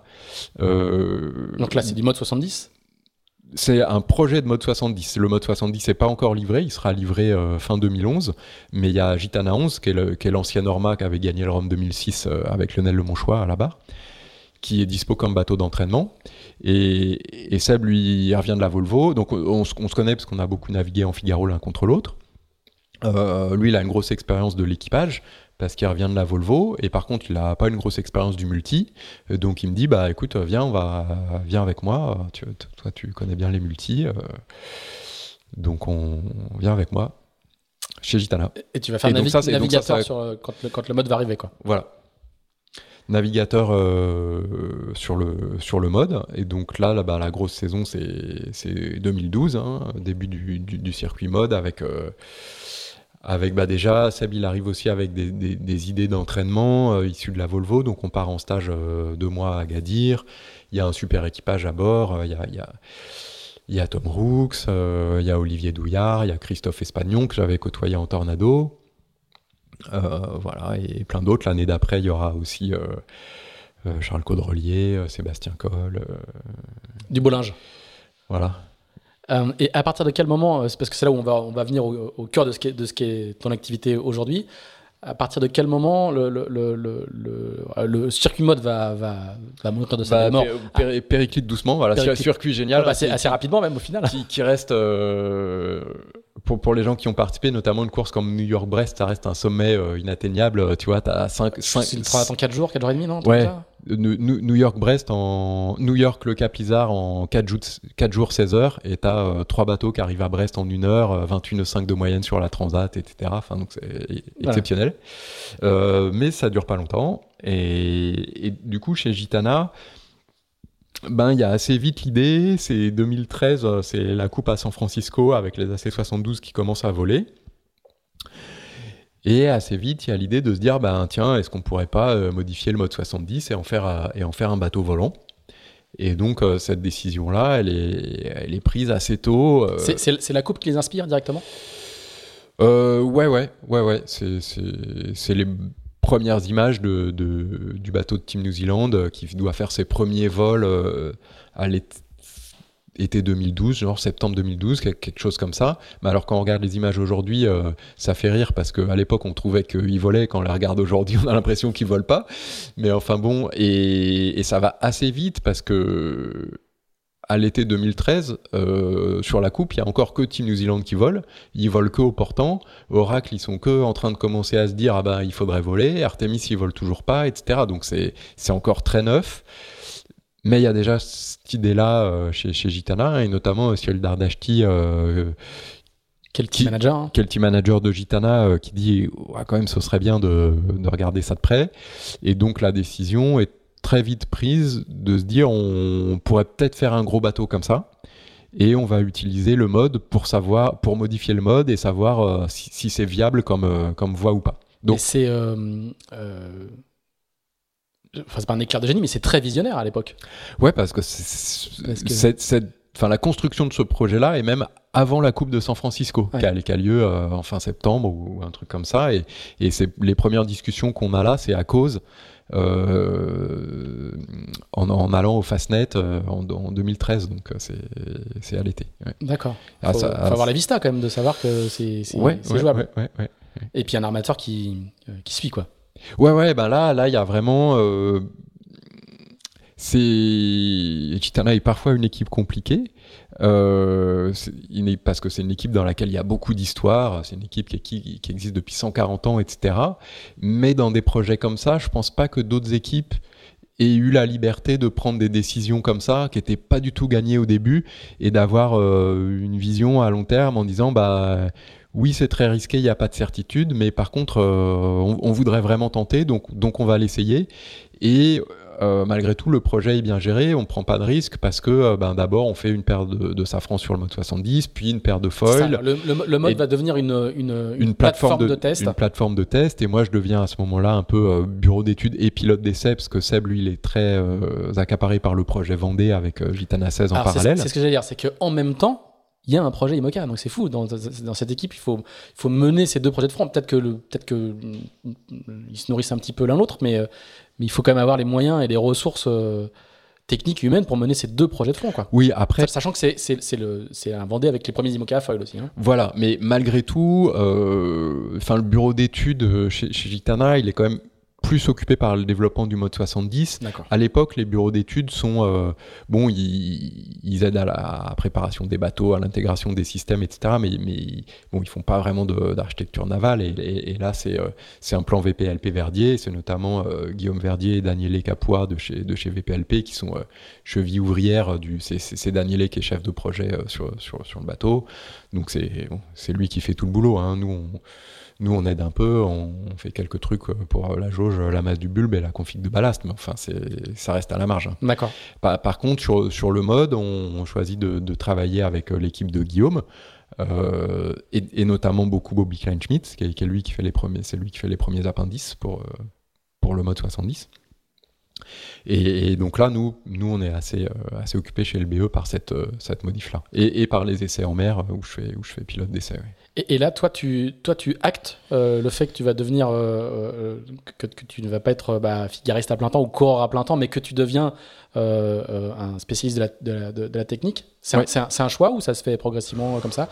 Ou l'opportunité de c'est un beau bah, projet. Euh, on va faire voler des gros bateaux. Euh. Exactement, c'est une décision qui est naturelle à ce moment-là. C'est euh, ah ouais, dis bon, on va faire voler un mode 70. Ouais, bah, trop bien, vas-y, on y va. Bon, il faut faire quoi Donc non, non, ça, ça, ça, se fait assez naturellement dans, dans le mouvement pour répondre aux, aux besoins du moment. Et, et alors, ça marche assez vite? Moi, je me souviens des premières images du mode 70 qui volent. Tout le monde regarde ça, me fait qu'est-ce que c'est que ce truc-là, quoi? Ça marche assez vite? Alors, ça marche, euh, oui et non. Alors, déjà, il y a, différentes étapes de développement parce que la, première, on met que les safrantés. Et, euh, et, on garde des foils euh, traditionnels. Et là, le bateau, et, Seb fait la route du Rhum 2014 avec. Et ça se passe super bien. Et c'est une config de bateau que, que, Seb et moi, on a adoré, où le bateau était hyper stable, hyper sain. Il volait pas, mais par contre, il avait une grande stabilité longie. Et, d'ailleurs, à mon sens, c'est un peu ce dont l'IMOCA devrait s'inspirer euh, aujourd'hui. Euh, des, petits foils qui permettent pas vraiment de voler, mais des, petits élévateurs à l'arrière. Donc les élévateurs, hein, c'est les plans porteurs sur les safrans, qui amènent de la stabilité longie. Euh, c'était une config super. Donc là, Seb, il fait une, super route du Rhum. À ce moment-là, moi, je, je, le route avec Jean-Yves Bernot. Et puis, l'année d'après, on met une paire de foils. Et donc, pour essayer de voler vraiment, et euh, semi-réussite, c'est-à-dire le bateau euh, première nave. Euh, ce qui est bien sur les bateaux qui volent, c'est qu'en fait, dès la première nave, tu as beaucoup d'apprentissage et tu sais très vite si ça va bien se passer ou pas. Donc, on borde les voiles, mer plate, 15 nœuds de vent, le bateau accélère, arrive à 30 nœuds, décolle, donc tout le monde content. Le bateau arrive à 32 nœuds et là, bruit d'avion de chasse au, décollage. Non, ça décroche pas, mais ça cavite. Donc le bateau reste à 32 nœuds et le bateau, avec ses foils, n'a jamais dépassé 32 nœuds. Et donc, euh, c'est super parce qu'on vole, c'est relativement stable, on apprend plein, de choses, mais par contre, on a des problèmes. Et là, euh, quand on prend le mur de la cavitation, bah, c'est terrible. C'est un mur euh, impassable. Et donc, tu as vraiment ce, bruit d'avion de chasse, il y a tout qui vibre à bord et tout. Puis là, premier jour, on rentre, on dit Ah bah ouais, c'est super, on a volé, mais par contre, ça va pas aller très vite. Et là, euh, et là, Cyril, il est super. Il dit bah oui, bah mais c'est normal. Euh, on apprend. On sait qu'un projet comme ça, en partant d'une feuille blanche, euh, faire voler un bateau comme ça, ça va pas se faire en cinq minutes. Donc malgré tout, cette première paire de foils, elle, elle, permet de, de, de, valider le projet du maxi en disant ça, paraît réaliste de pouvoir le faire. Et, et, par contre, on fait une seconde paire de foils pour le, pour le mode, pour euh, voler plus haut, euh, aller plus vite, etc. Et là, pour le coup, c'est la paire de foils euh, qu'a toujours Giovanni Soldini sur Maserati. Là, on passe un vrai cap. le bateau, on passe 40 nœuds très vite. Donc, on fait des pointes à 42 nœuds dans le chenal de l'Orient sous grand voile sol. et donc là, pour le coup, ça marche. Et, vous avez le sentiment de, Vous sentez que vous défrichez quelque chose? Ou, ou c'est. Ouais, ouais, parce que parce que c'est plus du tout le bateau qu'on connaît et que à la fois ça va très vite, mais qu'en même temps euh, il y a des trucs qu'on comprend pas encore parfaitement. Donc euh, des fois, par exemple, euh, bah, le bateau prêt quand on arrive à faire du semi-vol ou en mode on était à 19 nœuds, bah là on arrive à être à 28-30. Mais par contre, des fois le bateau il se met à abattre tout seul, donc tu es au prêt à 28-30 nœuds et le bateau abat. donc il y a des petits moments de solitude pour le barreur et on a fait quelques figures. Donc euh, la notion de pilote d'essai, ouais, là on a. Elle est littérale. ouais, ouais, ouais, on a, fait, on a fait quelques figures. Et, et euh, à partir de quel moment euh, vous savez que vous, vous, c'est pas juste de la, de la R&D, mais qu'il y a une application qui sera, qui sera un maxi derrière? Euh, ouais, ben avant cette seconde paire, de feuilles là, parce que le maxi c'est un projet long terme, hein, tu as, 18 mois de, de conception, 2 ans de construction, etc. Donc le bateau est mis à l'eau en 2017, donc je me souviens plus exactement du rétro-planning, mais, mais en gros c'est 2000, fin 2014, début 2015, je crois, les prises de décision. Et, toi, tu vas t'impliquer dans la, dans, la, dans la, conception et, le, et, la, et la construction du bateau? Ouais, ouais, bah, ouais, ouais, la, conception. Donc, c'est l'équipe de Guillaume Verdier qui a travaillé sur, euh, euh, sur les modifications du mode 70. Euh, voilà, déjà dans, l'objectif que ce soit Guillaume qui conçoive le, maxi. Avec Guillaume, bah, c'est un copain de, depuis longtemps, hein, parce qu'il était chez Fino voilà, Sopra, à un moment, on avait eu un projet de modifier le bateau en vue de la route du Rhum 2010. C'est Guillaume qui avait travaillé sur, euh, sur les modifications éventuelles du bateau. Euh, Guillaume, il a plusieurs fois essayé de m'emmener avec lui sur la coupe et ça s'est pas fait une fois parce que j'étais chez Sopra et la fois d'après parce que j'arrivais chez chez Gitana, mais il y avait une volonté commune de, travailler ensemble. On avait répondu ensemble au, au, concours pour le, pour le premier trimaran massif. Euh, et c'est VPLP qui avait remporté le concours, mais Guillaume m'avait demandé de, répondre avec lui au concours. Donc, euh, donc du coup, c'était vraiment assez naturel qu'on travaille ensemble. Et, le, le, Moi, c'est la première fois qu'on dessine un bateau comme ça, enfin, qui était prévu pour voler. et puis le bateau est magnifique quand, quand il sort. Moi, je me souviens de, faire partir de, des journalistes qui étaient conviés à la, mise à l'eau. Le, bateau était assez, assez, assez fascinant, quoi, à la fois par son design extérieur, son, son, son ambition. C'est, quel type de projet à vivre en termes de, en termes de gestation? Tu as le sentiment que tu fais quelque chose qui est hors norme ou, euh, ou c'est la routine après avoir fait 42 euh, nœuds en mode? Euh... Non, non, bah on, a, on a quand même euh, conscience que, que c'est une chance incroyable de faire ce projet, qu'on ne participe pas à des projets comme ça 36 fois dans sa vie, hein, parce que c'est des échelles de temps importantes, donc, donc et, et, puis qu'en plus, ça va être un projet un peu pionnier, parce que c'est la première fois que. qu'il y a déjà un, ultime qui est sorti, qui est, qui est, euh, qui est massif, le premier massif, mais qui n'est pas prévu pour voler. Quoi. Non, non, non, qui est dans une config, euh, bien, qui est un très bon bateau, mais dans une config assez traditionnelle. Euh, donc, on, voilà, on a le sentiment d'être un peu pionnier. On, arrive à, à, gérer quand même assez bien le niveau de prix de risque parce qu'on a cette, cette maquette à l'échelle de tiers qui est le mode 70 qui nous, qui nous donne quand même beaucoup de confiance dans le fait qu'on ne soit pas en train de faire une connerie monumentale. Sur, sur le mode, il y a déjà l'aile dorée? Euh, alors, elle est en projet.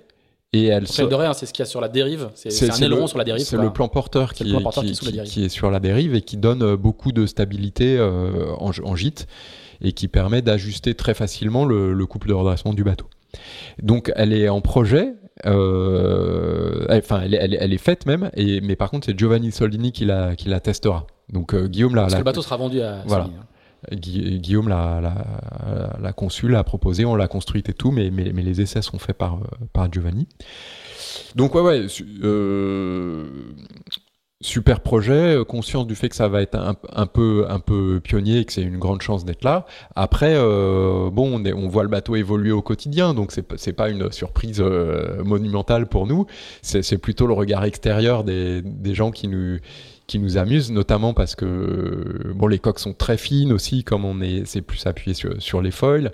Donc je me souviens d'une anecdote amusante euh, rapportée par Jean-Baptiste Épron, c'est qu'il y a, quelqu'un qui a traîné chez ses guêtres chez Multiplast, qui a aperçu un bout de, de la coque centrale et qui faisait courir le bruit que euh, qu'on faisait un catamaran parce que la coque était tellement fine que c'était pas possible autrement. donc il y a pas mal de bruits euh, contradictoires qui circulent comme ça. Donc nous, nous, ça nous fait un peu marrant, marrer et tout. Puis bon, bah, quand on met le bateau à l'eau, euh, c'est, pour, pour, le coup, je pense c'est un peu la surprise de, pas mal de gens de voir un, bateau qui Bon, en plus, il y a un coup de crayon, quoi. Donc, il est, il est hyper agressif, il est haut sur l'eau et tout.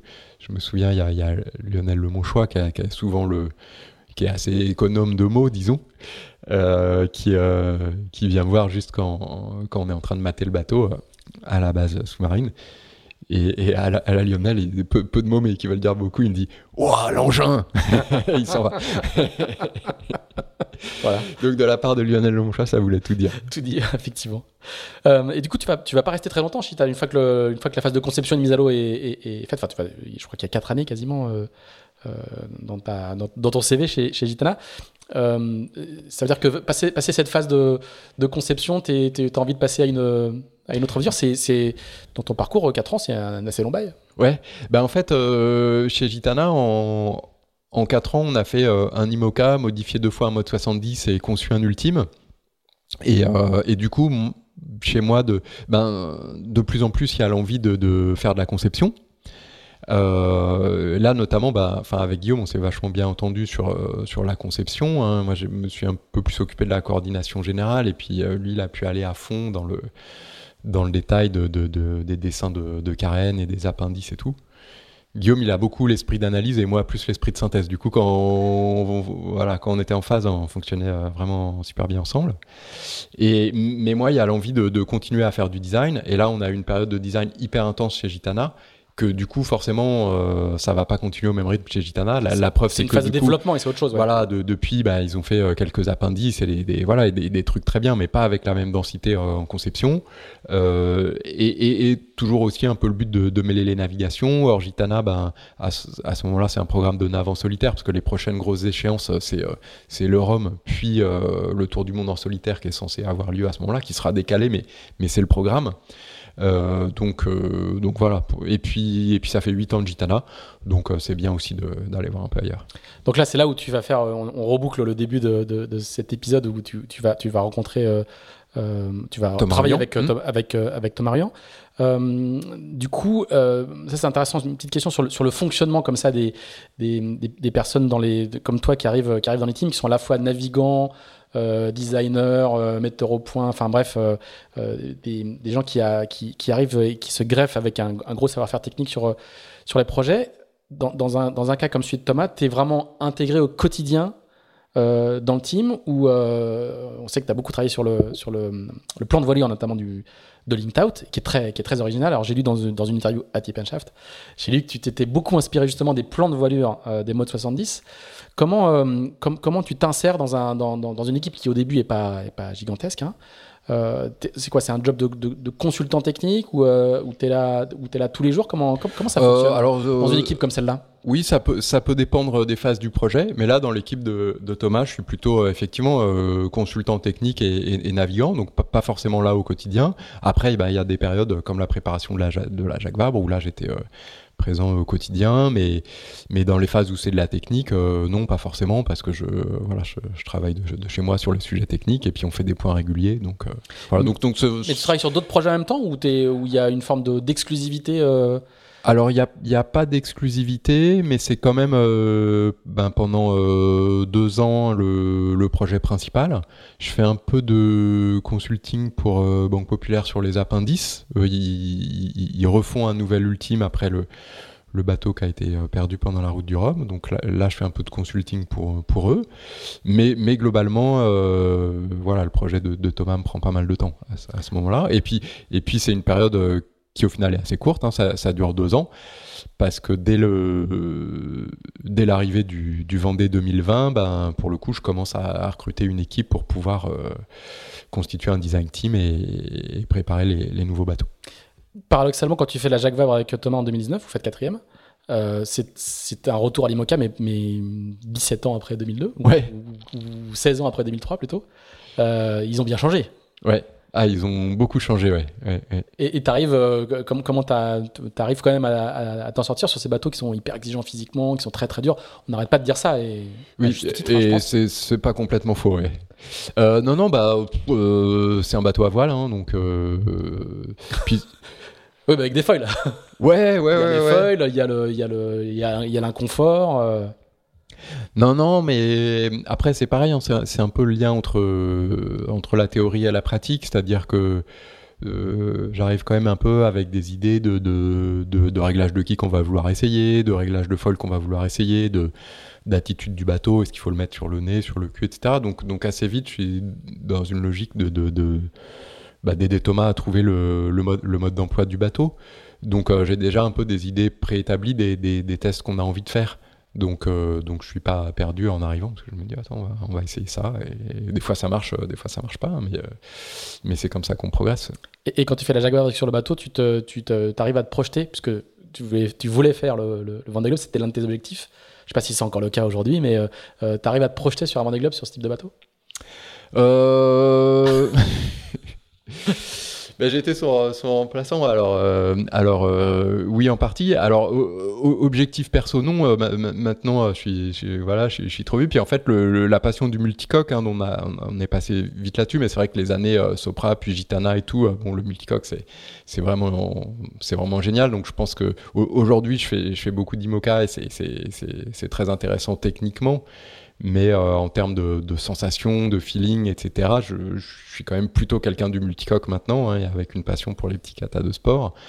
Euh, malgré tout, euh, l'IMOCA est pas surprenant dans ses réglages, et d'autant que c'est des bateaux sur lesquels tu es obligé d'avoir un fonctionnement assez analytique. Donc le côté un peu ingénieur et, technicien, en IMOCA, euh, t'es sous l'eau, t'es sous la casquette, euh, tu sens pas le vent, si tu regardes pas les compteurs, tu sais pas à quel angle de gîte t'es, etc. Donc au final... Euh, c'est l'antithèse du kata de sport. C'est l'antithèse du kata de sport, mais donc regarder les chiffres, si, si, si tu es à l'aise avec ça, tu peux trouver tes repères assez facilement. Donc, donc c'est plutôt un des objectifs, c'est d'essayer de, de, de, trouver les, d'aider les skippers à, à trouver, trouver leur référentiel avec les chiffres et de faire les passerelles entre les sensations et les chiffres.